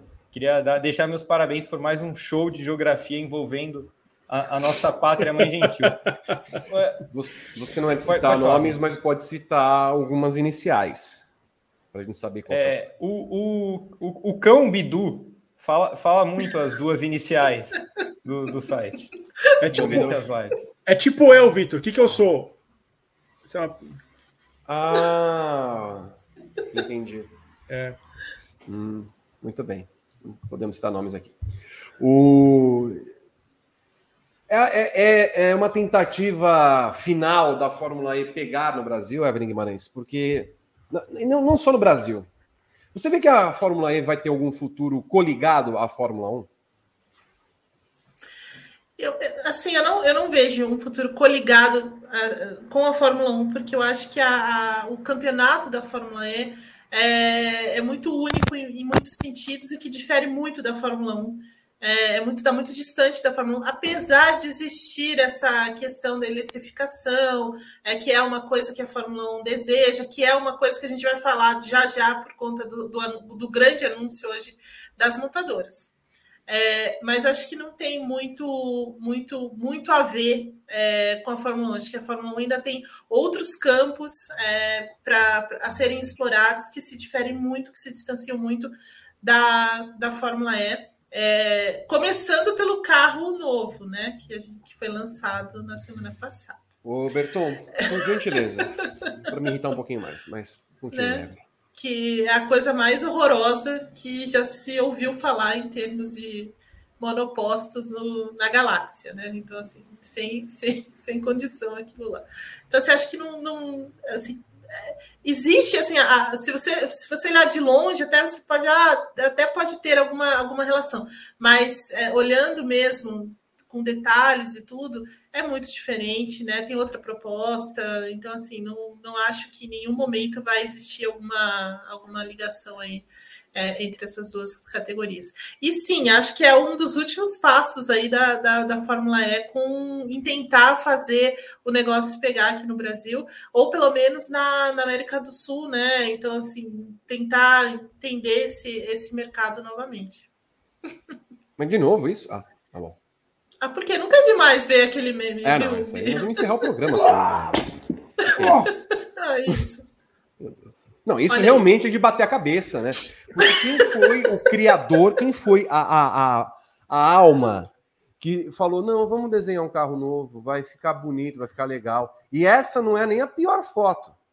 A pior foto, não, Becon, se você puder é pegar a não, da é, frente. A, a, isso a frontal e a, e a de cima. Porque, a, a frontal olha, eu achei bonita. Não. Não, não achei, não. Berton. Não, não, não achei. Não, gente, não achei, não achei. Não achei, não achei, não achei. Calma. Estou brincando. Sério, assim, eu não consigo entender, porque o, o carro parece um. Olha, Olha isso. O que, que, é isso? É, Filho é, é bem... da puta! Desculpa é o palavreado. Oh, não, oh, não, vai me dizer. Você vai me desculpar. Olha o horror que é isso. Velho. Não. É um, é eu não sei se ele queria fazer um trapézio, se ele queria fazer um triângulo. Aí, cara, é horrível. Ah, olha essa asa dianteira. Ela parece uma pá. Ela vai é para limpar a pista. É uma draga. É, é uma droga a, essa draga. A, a, Graziella ali fez, deu uma boa definição que eu já tinha visto o nas qual? redes sociais. Parece o Borat. Muito bom, muito bom. Só não vou colocar, eu só não vou colocar o maiozinho do Borat para não desmonetizar o vídeo. Mas é. o, mai, o, o maiozinho verde do Borat é maravilhoso. Mas agora, agora falando sério, assim, é, daqui a pouco eu comento sobre o que eu espero da Fórmula 1 no Brasil e tal, mas antes eu queria falar desse carro, é, porque eu, eu, eu, tento não ficar reclamando da Fórmula E. Eu não consigo. Que, é, eu não consigo. Quem acompanha aqui as minhas participações no Paddock GP, sempre que a gente fala de Fórmula E, parece que eu tô de mau humor, né? Então, antes eu vou registrar que a corrida em Mônaco no fim de semana foi muito legal. Bem melhor que as últimas da Fórmula 1. Dito isso, esse carro é horrível. Esse carro é horrível. Esse carro é horrível. E eu acho que às vezes as pessoas, as pessoas em geral, esquecem que a estética também importa. Também importa. Eu acho que às vezes se subestima. Olha isso. Às eu vezes eu acho que se, se, se subestima demais o valor estético das coisas. É, o carro pode ser muito eficiente, pode dar corrida boa, não sei o quê, mas vai ter gente que vai bater o olho nesse carro e falar: Nossa, eu não, eu não assisto esse negócio. Porque a estética não, também não vai levar interfere. a sério. Não vai é. levar a sério. É. é, é esse é bonito. Ponto, esse é o ponto. Esse é bonito. O, o, Gabriel vai terminar, mas esse é o ponto que nós vamos tratar a, a sequência sobre a Fórmula E e a Fórmula 1. Pode completar, Gá. Mas assim, é, me, me, parece muito claro que a Fórmula E não se leva a sério. Mas pode completar, Gá, por favor. É, isso é uma teoria que eu tenho também, né? Mas, é, não, eu, eu, eu encerrei o que eu queria dizer. Eu acho que só, é, às vezes, se esquece demais de que é, a perfeição que, a, por exemplo, as outras categorias buscam, é, que a Fórmula 1 busca. Eu lembro o escândalo que foi quando a Fórmula 1 colocou o halo, porque, nossa, os carros ficaram horrorosos e não sei o quê. É, e não ficaram, né? A gente viu no final que deu para fazer carros bonitos mesmo com halo. Isso aí é um outro passo de feiura muito maior. Eu acho que eles estão ignorando um fator importante para atrair público mesmo. Olha, eu não. Esse Santo Antônio que não existe na cabeça deles, mas assim, é tudo triangular, né? É tudo. É, é muito feio. É muito ele, é, feio. ele, é inspirado num caça, né? Assim, claramente ele é inspirado no, no, no cockpit, é um caça sem asa. É feio. Porque é, feio. É, assim, há muito tempo eu tenho falado, quer dizer, eu não falo também muito tempo da Fórmula 1, porque eu não, assim, eu, eu, eu entendo a proposta da categoria, eu entendo a evolução dos carros, é muito interessante ver como começou lá em 2014 e está agora com a participação de montadoras, de empresas que são obviamente ligadas com sustentabilidade e o carro e, e, o mundo elétrico em si. Mas as corridas eu não consigo, eu não consigo mais conectar a noção de esporte com as corridas da Fórmula E. É, Para mim é muito claro que a Fórmula E quer ser um entretenimento. E se ela se assumisse como tal, seria muito mais fácil, seria muito mais interessante, porque as regras é, são muito voltadas a isso. Agora tem uma regra lá de tantos minutos de acréscimo. Porra, mas o carro para, às vezes, na, no meio da, da, última volta. Antônio Félix da Costa perdeu uma corrida em Valência porque o carro não chegou até o fim, porque não tinha bateria. Então, acho, acho que não é uma categoria que, que ela se leva a sério e mostrando um carro com esse tipo de aerodinâmica, e como a Evelyn, o Berton e o Gabriel falaram, a estética importa. Até porque, assim, imagina você que é um apoiador, eu quero colocar minha marca num carro desse. Pô, fica feio. Porque onde você vai colocar a marca lá? Eu sou o patrocinador principal da Jaguar, que é a Panasonic, até onde eu sei, se não mudou. Onde eu vou tacar o Panasonic aí da, da Jaguar? Entendeu? Onde está escrito o Jaguar? O carro não tem side pod também, me parece inspirado na Mercedes, né? Mas assim, é um negócio tão. Cara, parece um aviãozinho de papel, esse aí. Esse realmente parece um aviãozinho de papel. Então, é, a minha questão com a Fórmula E é puramente existencial, no sentido de que ela não se leva a sério. Ela tem, ela tem uma proposta interessante, tem as montadoras que precisam cada vez mais olhar para o futuro elétrico. A Nissan, por exemplo, a partir do ano que vem, não fabrica mais carros a combustão. Ok, bacana, mas assim, a categoria em si me incomoda porque ela me parece primitiva em termos esportivos e as regras que ela cria muito mais voltadas para o entretenimento, para brincadeira, para basófia do que para a competição, Evelyn. Ah, é isso, Via. Acho que você resumiu bem. É, assim, a minha grande crítica sempre foi a, essa questão do, do, do, entretenimento ter um peso maior do que é, as, as, o esporte, né? Então a gente vê coisas malucas acontecendo na. Calma, Via.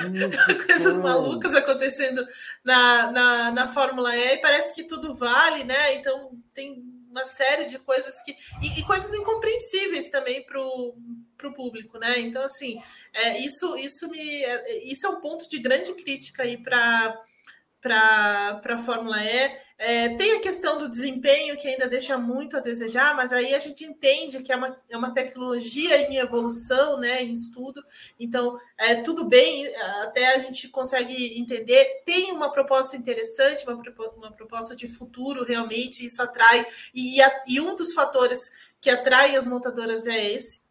É, mas a, a, isso que você estava falando sobre a estética é, é, muito verdade, né? Então, por exemplo, ainda há uma grande resistência é, de você ter carros elétricos, né? Então, assim, muita resistência. Então, por exemplo, é, carros, por exemplo, como a Tesla, vai, é, eles têm eles têm muitos muitos modelos que são esportivos, né? Que tem desenhos esportivos e tal, e, e isso agrada o cliente, né? A pessoa que está comprando. Então, isso não é o que está acontecendo na Fórmula E, por exemplo, né? Ela se afasta muito da Fórmula 1 nesse sentido. E eu queria muito entender qual é a, a questão, a eficiência aerodinâmica de um carro desse é, com essa asa dianteira, né? Então, quer dizer, ninguém pensou nisso, não, não tem é, uma questão voltada para isso. Então, assim, é, e aí eu, eu, percebo que talvez a Fórmula E tenha assim, é, sabe, ela tenha um caminho para o fim, assim. Né? É, a gente não pode também é, entender que isso vá, vai evoluir mais do que isso na, no caminho que eles estão nesse, no, no, caminho que eles estão agora. Então, de repente, se você quer é, investir em algo sustentável, que foi o que o cara, foi o que o CEO, hoje ele está passando horário. É, que o CEO da, da, da Volkswagen falou hoje, por exemplo, que é uma coisa muito importante, falando, olha, se você quer estar em algum em um campeonato, você quer estar em um, em um campeonato voltado para aquilo que a gente está pensando, que é sustentabilidade, combustíveis sintéticos, eletrificação, não é a Fórmula E, é a Fórmula 1. Então, assim, será que a Fórmula E vai conseguir, é, conseguir sobreviver a isso diante do que a Fórmula 1 está fazendo? E ainda com o caminho, é, e ainda andando por esse caminho que ela está agora, não só desse, dessa questão da, visualmente do carro, mas de outros problemas voltados aí para a questão da, da, esportiva de fato. Então, eu, pessoalmente não vejo um grande futuro para a Fórmula E é, se continuar dessa forma. E em termos de importância e peso, Gabriel, você que entrou em 2014, há de lembrar que o campeonato mais importante que a Fórmula E teve para nós brasileiros, e veja até de certa forma para a competição em si, foi justamente o primeiro. É, tal, talvez é, junto com o campeonato que o Buemi e o de Graça disputaram até a última prova, porque teve aquela relevância, porque eram dois ex-Fórmula 1 brigando até a última corrida, o final polêmico e tal. É, mas sim, sim, se você me perguntar se eu lembro exatamente como foram as últimas temporadas, eu não vou lembrar. Essas primeiras eu lembro muito mais. É, então, me parece que é uma categoria que acabou estagnando um pouco em relevância, porque ela, ela chegou com muito hype, né? Quando ela foi anunciada, ela foi tratada como a Fórmula 1 elétrica, não por ela mesma, mas por quem estava ao redor.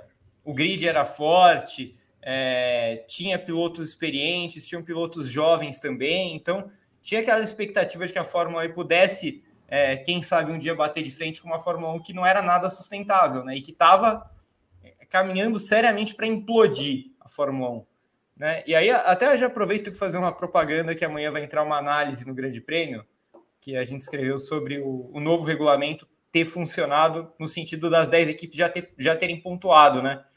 E muito dessa nova Fórmula 1 passa também por essa questão da Fórmula 1 mais economicamente sustentável, de teto orçamentário, de limite de gastos, de entrada de duas novas equipes, que a gente vai falar daqui a pouco, duas novas é, fabricantes, que a gente vai falar daqui a pouco, duas novas marcas.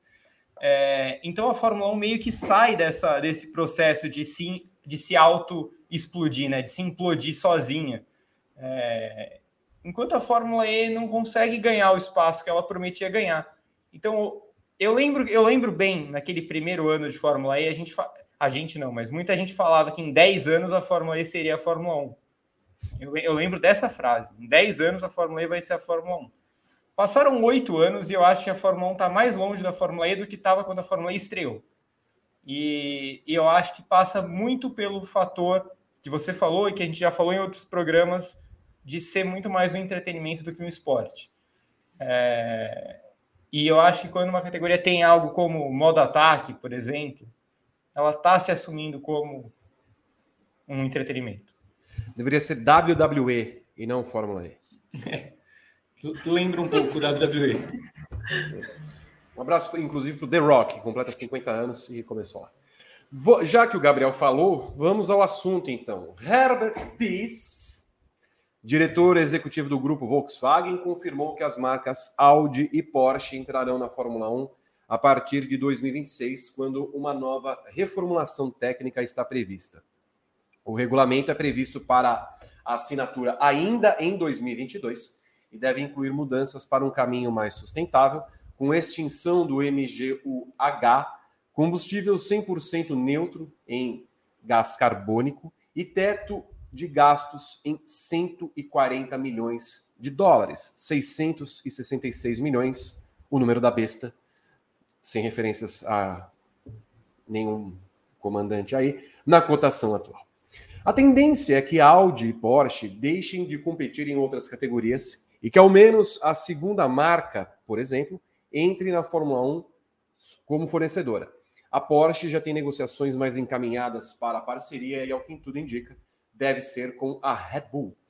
A Audi, por sua vez, quer uma equipe própria. O desejo não é, é não é de iniciar um time do zero, mas adquirir uma das atuais equipes, a Sauber, é a mais cotada. Evelyn e Gabriel, é uma entrada para valer mesmo, com milhares de pés na Fórmula 1. O que esperar de Porsche e Audi na categoria em 2026? Olha, é, explica um pouco e, e muito é, a resistência da Fórmula 1 com Andretti, né? Mas assim, é, é, é, um resultado basicamente da gestão do Liberty Media, né? O, essa entrada das duas, é, e assim fortalece o campeonato, né? Claro que você ter Porsche e Audi no, num campeonato que deve manter Mercedes, Ferrari é, e, e a, a, Renault Alpine aí, é, fortalece muito o campeonato, né? E aí se paga muito por conta da, do, das mudanças de regulamento, tudo que eles conseguiram fazer nesses anos aí é, é essa recompensa, né? Porque é, as duas marcas trazem não só é, a, a, própria excelência das marcas, né? Porsche, que está associadíssima à questão esportiva, né? É um carro é, ligado a isso. A Audi quer conquistar um outro, um outro, é, um outro mercado, é, pelo que o, o, próprio CEO aí da, da Volkswagen falou, né? Porque a Audi ela quer brigar no, no, no, mercado com a Mercedes, né, de luxo mesmo, é, ela não tem o mesmo alcance da Porsche, digamos assim, nem da Mercedes, então ela quer chegar nesse, nesse campo e ao mesmo tempo trabalhando com aquilo que é muito caro a elas, que é a questão da sustentabilidade, combustíveis, é, eletrificação, combustíveis sintéticos, que é uma coisa que a Fórmula 1 é, já já já está no caminho e é uma coisa sem volta. Né? Então, todo esse, todo esse esforço de, de regulamentos, de, de né, para trazer essas marcas é para isso. Então, assim, a, a, os caras conseguiram convencer é, a Volkswagen em vários caminhos, né? Dentro da Fórmula 1. Então, assim, é, é, o regulamento, é o teto orçamentário, é o engajamento da Fórmula 1, é a popularização da Fórmula 1. Então, assim, é, o Liberty Media fez um grande trabalho para trazer essas duas. E significa isso, vai fortalecer demais o campeonato, vai abrir um pouco mais. Então, assim, dependendo do, de como elas venham, né? Então, como você já adiantou aí, é, o mais provável é a Porsche numa associação com a Red Bull, usando é, as instalações que a Red Bull construiu lá em Milton Keynes, que no momento são usadas para desenvolver esse motor da, da Honda, com participação da própria Honda ainda. É, então, fazer essa associação, que não é, que não é nova também, né? Há, muito, há muitos anos a gente ouve falar nessa questão de que a Porsche namora a Red Bull ali e tal, mas precisava de um né, assim, de uma, de uma brecha como essa, como está acontecendo agora, né? Precisava de uma tecnologia, precisava de uma abertura como essa, como que está tendo agora. Houve uma tentativa alguns anos, mas aí é, foi bem na época em que a, a, Volkswagen começou a se envolveu né, naquela questão é, dos do, do é, nos Estados Unidos, né, que, que não tinha a, os fios, né, no, a questão do combustível e tudo mais, é, e aí a, a, acabou sendo um escândalo, isso afastou completamente a Volkswagen de tudo, e agora, aproveitando essa brecha da Fórmula 1, eles estão aí. A Audi já é outra questão, e isso foi até ele falou, né? O CEO falou que a, o caminho da Porsche está muito já está muito traçado, né? A gente já sabe o que vai acontecer com a Porsche e a Audi nem tanto né? Porque a Audi não quer é, só fornecer motor. A ideia deles é ter uma equipe como a da Mercedes.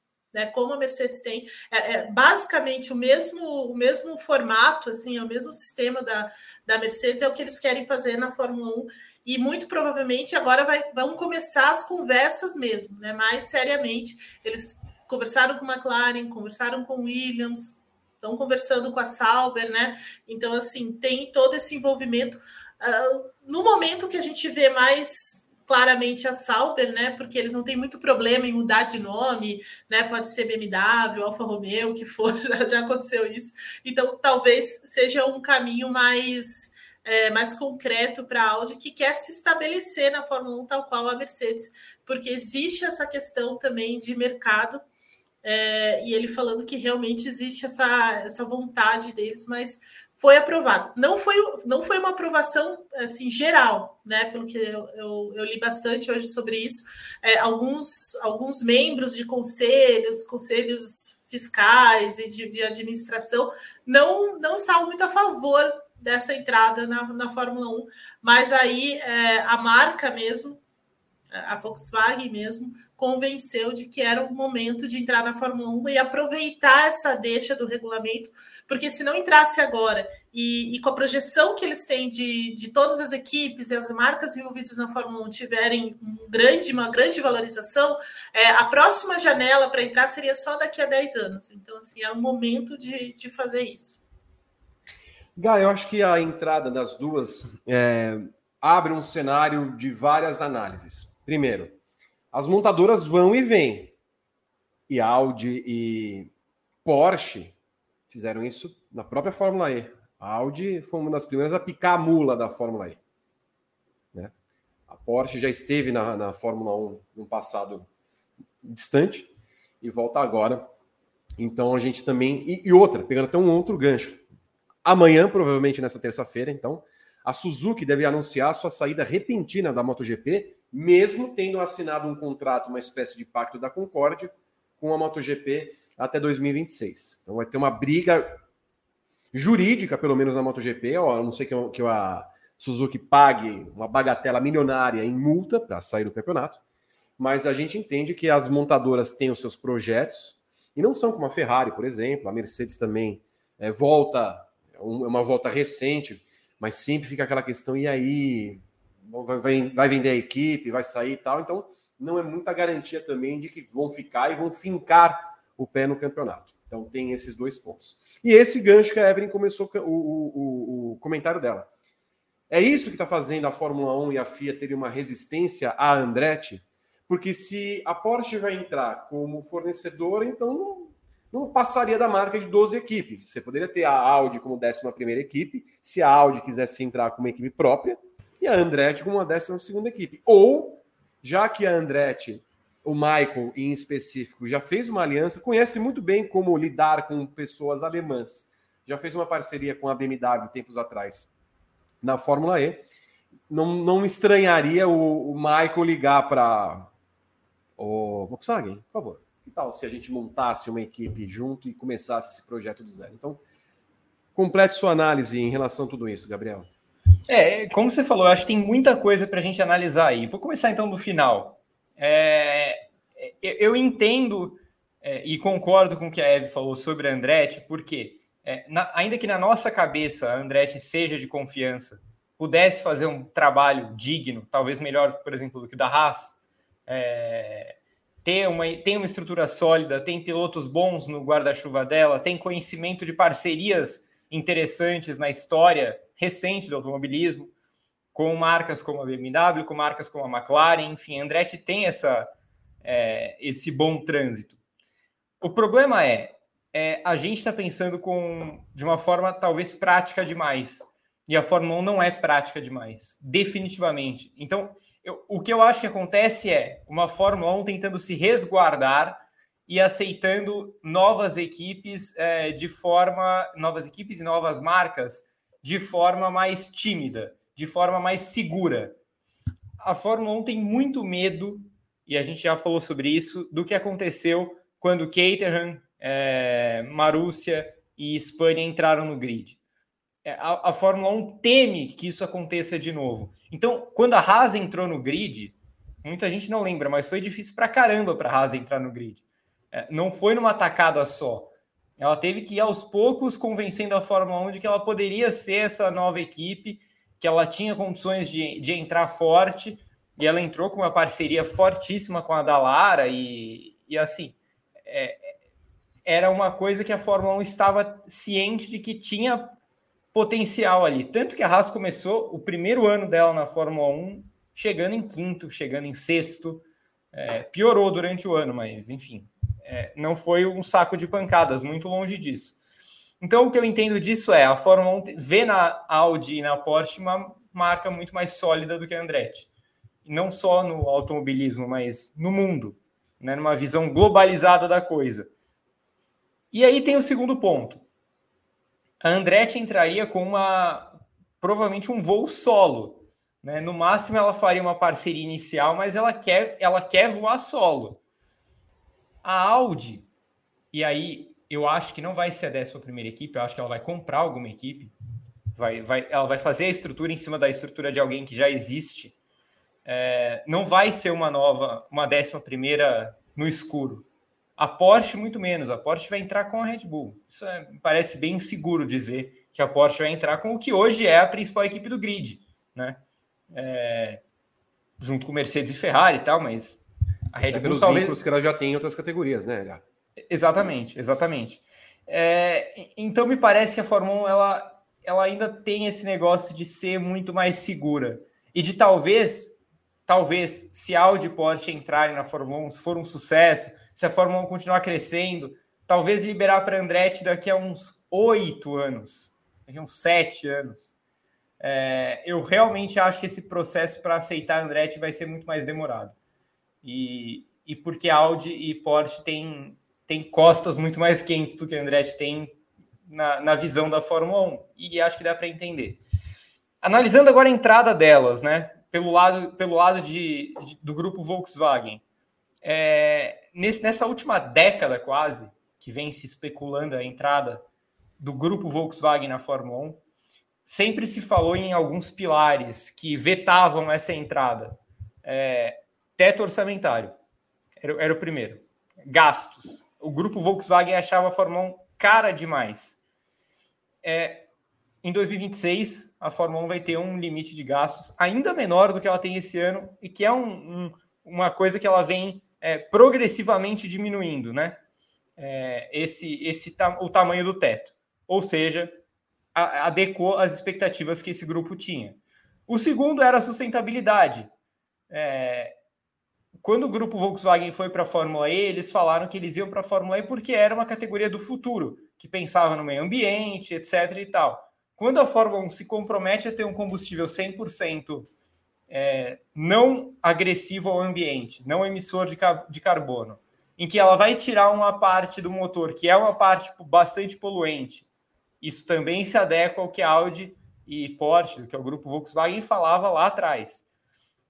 E por último, e, e, e, não menos importante de jeito nenhum, por mais que o grupo Volkswagen não diga isso, a popularidade atual que a Fórmula 1 atingiu nos últimos anos, por causa das brigas pelo título, por causa sim de Drive to Survive, porque o mercado americano é, se virou muito para os Estados Unidos e também pela competitividade atual da Fórmula 1. Uma coisa é você entrar no grid com a Mercedes ganhando sete títulos de pilotos seguidos. A outra coisa é você entrar num grid depois de um título da Red Bull, que vai ser uma das suas parceiras, numa temporada em que a Ferrari renasceu das cinzas, em que equipes que estavam zeradas começam a pontuar bem.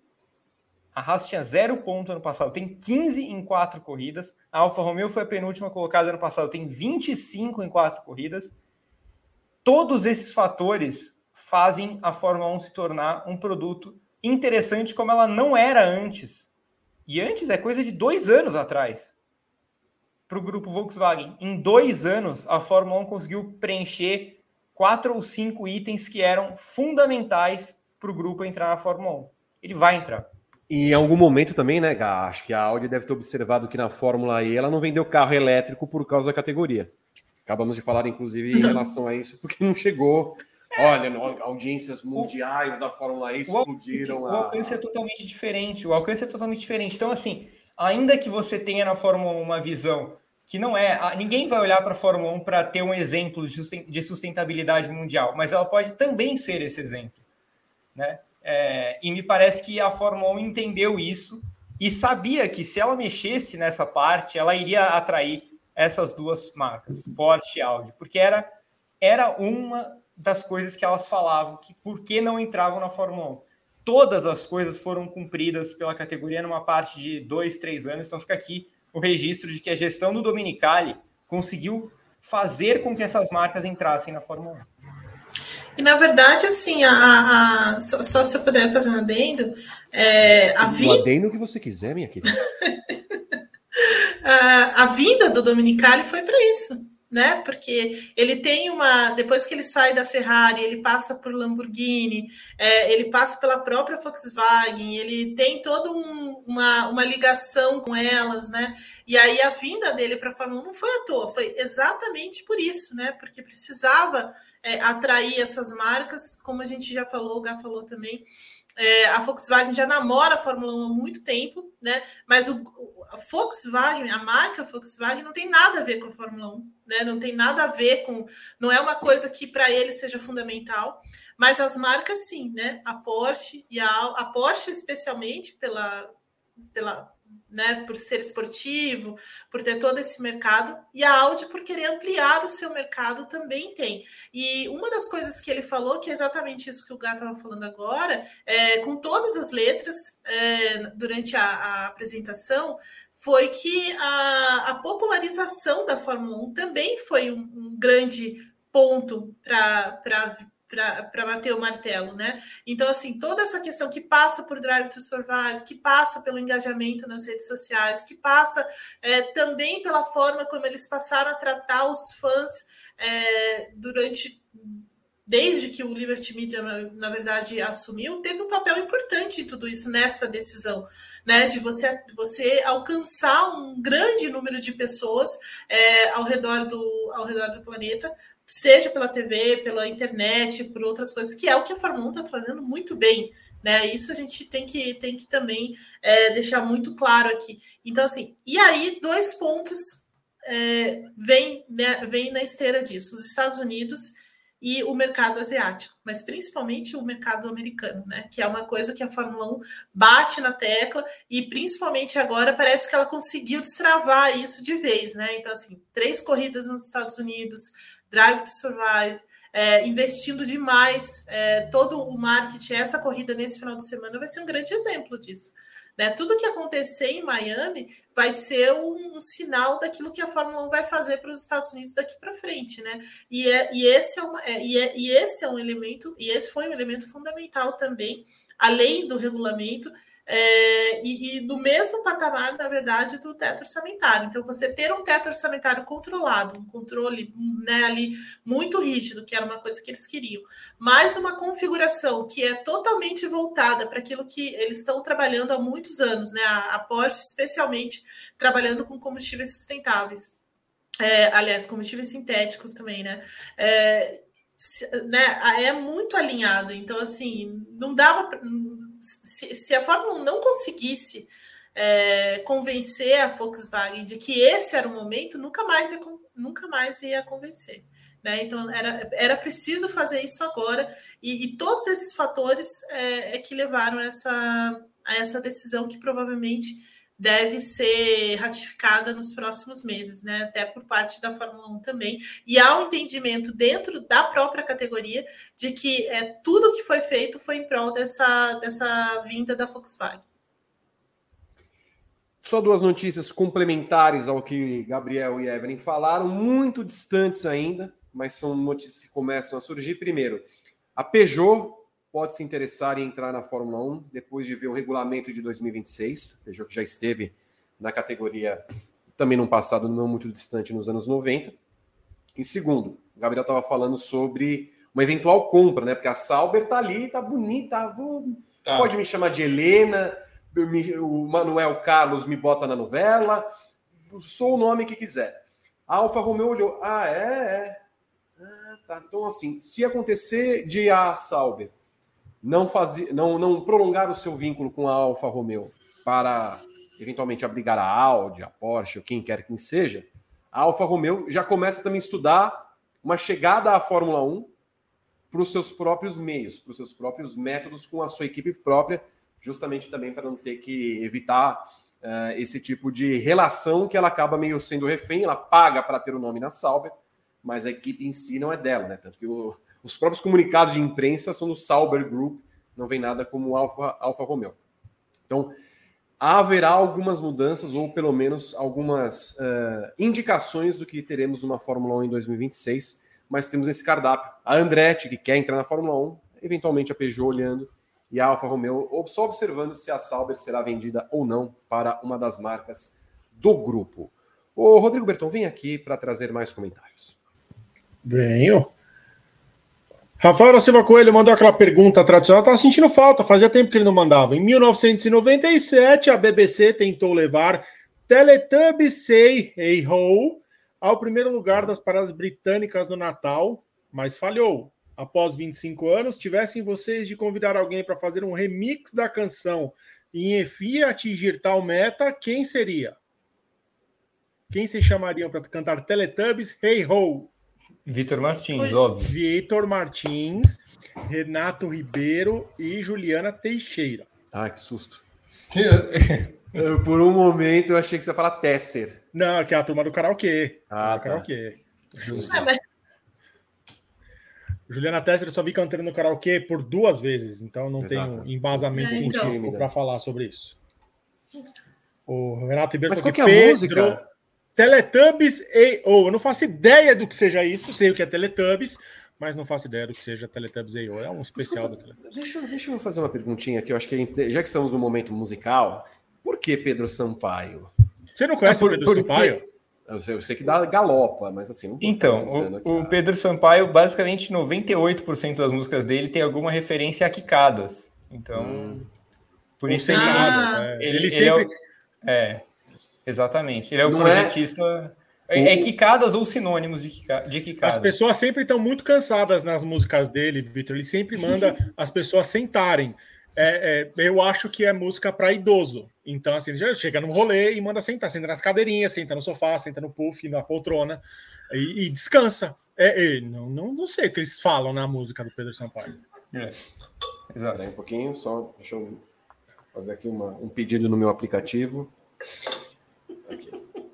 Você é... pediu a explicação. Porção de nível, por favor? Não, não, não foi. não. Pode trazer?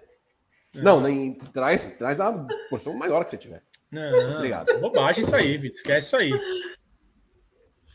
Mas, o é, desenrola, você... bate, dança de ladinho. É, é outra coisa.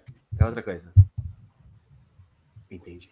É desenrola, bate e joga de ladinho. Joga de ladinho, é. Sempre. E é, não faço a menor ideia de quem sejam essas pessoas que cantam é, essa música, mas é coisa de TikTok. Cláudio Roberto mandou dois reais e depois mandou mais dois reais. Obrigado a todo mundo que mandou super chats pra gente hoje.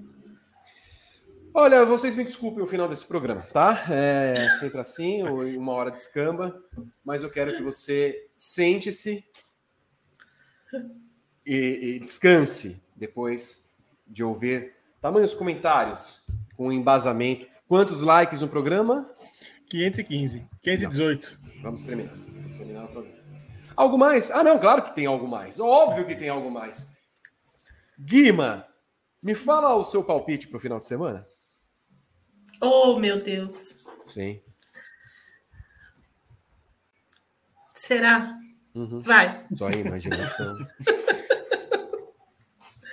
É, Verstappen, Leclerc e Pérez. E o Sainz? Bem em quarto. Ah, termina a corrida. termina, termina a corrida. Gabriel, seu palpite. Pô, pr primeiro que eu estou surpreso. o Gabriel Carvalho informa no chat que é dos havaianos o desenrola, bate, joga de ladinho. Dos engenheiros? Não, não, não. Havaianos? Também não. não, não. Também seria é o demais. Gessinger que canta isso aí? Não, os Havaianos lá do, do El Pente e outras, outras grandes canções, mas eu, eu não fazia a menor ideia de que eram eles. Para mim, era uma música que tinha surgido do nada no TikTok, então fica aí os créditos para Gabriel Carvalho e, e um beijo para os Havaianos que fazem tão bem para a cultura popular brasileira. O Gá, antes é, de você passar o seu foi. palpite, você já entrou no TikTok e já ouviu aquela. O, o Aí sempre. O, o, o tailandês lá, sei lá, se é tailandês, tá trocando é, de roupa. É uma é. música indiana essa aí, de é, boli, boli, boli, alguma Nossa, coisa assim. Boli, boli. Você já falou boli, de boli, sentar... É... Não, ah. é o nome da música, Vitor. É tipo de Bollywood, é uma parada meio assim, ah, assim a música. Ok. Muito bom. Muito é legal, bom. essa música é legal. Essa música... Tem bastante coisa indiana legal no TikTok. Tem. E o Grande Prêmio também no TikTok. Grande Prêmio, arroba Grande Prêmio no TikTok. Segue o... a gente lá. O Julius tá meio irritado no chat, né? Ah, é, deixa ele. Julius tá brabo. O que, que houve? Ele tem, ele tem dois empregos, né, Gal? Ele trabalha muito. É, ele, ele tá na pausa entre os empregos. É, ele tá na pausa. Ele resolveu empregos, é. despejar é. a raiva dele com o mundo aqui no, no nosso programa. Olha só. Mas é engajamento. Pal... É, meu palpite é. Vamos lá. Verstappen, Sainz e Leclerc. O seu, o Rodrigo Berton. Leclerc, Verstappen, Sainz. Muito bem. Algo mais, Guima?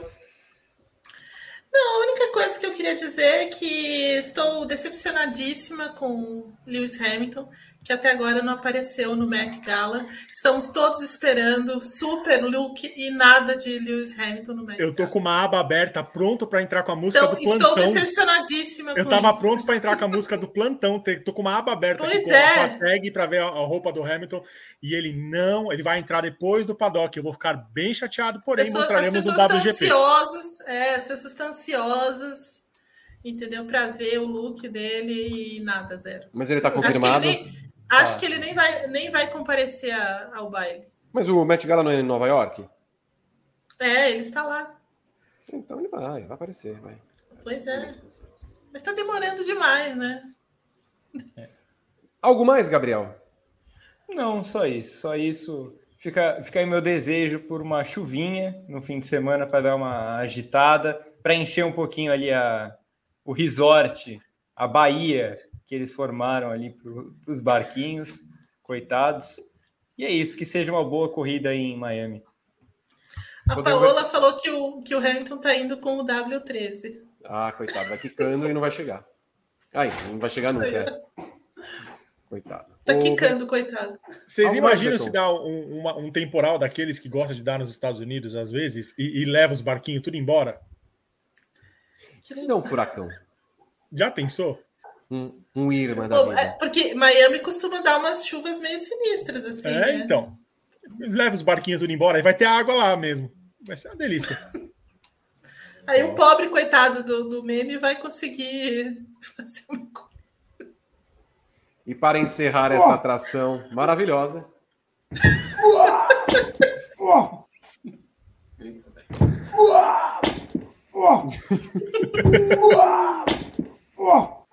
Deve ter doído, hein? Muito bom, muito, muito bom, muito bem bolado, muito bem bolado. Quarta-feira nós teremos é, TTGP com Pedro Henrique Marum, João Pedro Nascimento, Renato Ribeiro, Guilherme Blois. E quinta-feira, WGP com Evelyn Guimarães, Juliana Tesser, Ana Paula Cerveira e Luana Marino. Ao longo de esse domingo, domingo, as edições do briefing, depois dos treinos, depois da classificação e antes da corrida e logo após a corrida, o GP de Miami, o qual esperamos com muita, muita ansiedade. Beijo para Evelyn Guimarães, para Gabriel Curti, para Rodrigo Berton, para vocês que acompanharam aqui no YouTube e na Twitch o Paddock GP dessa segunda-feira. Até a semana que vem. Tchau.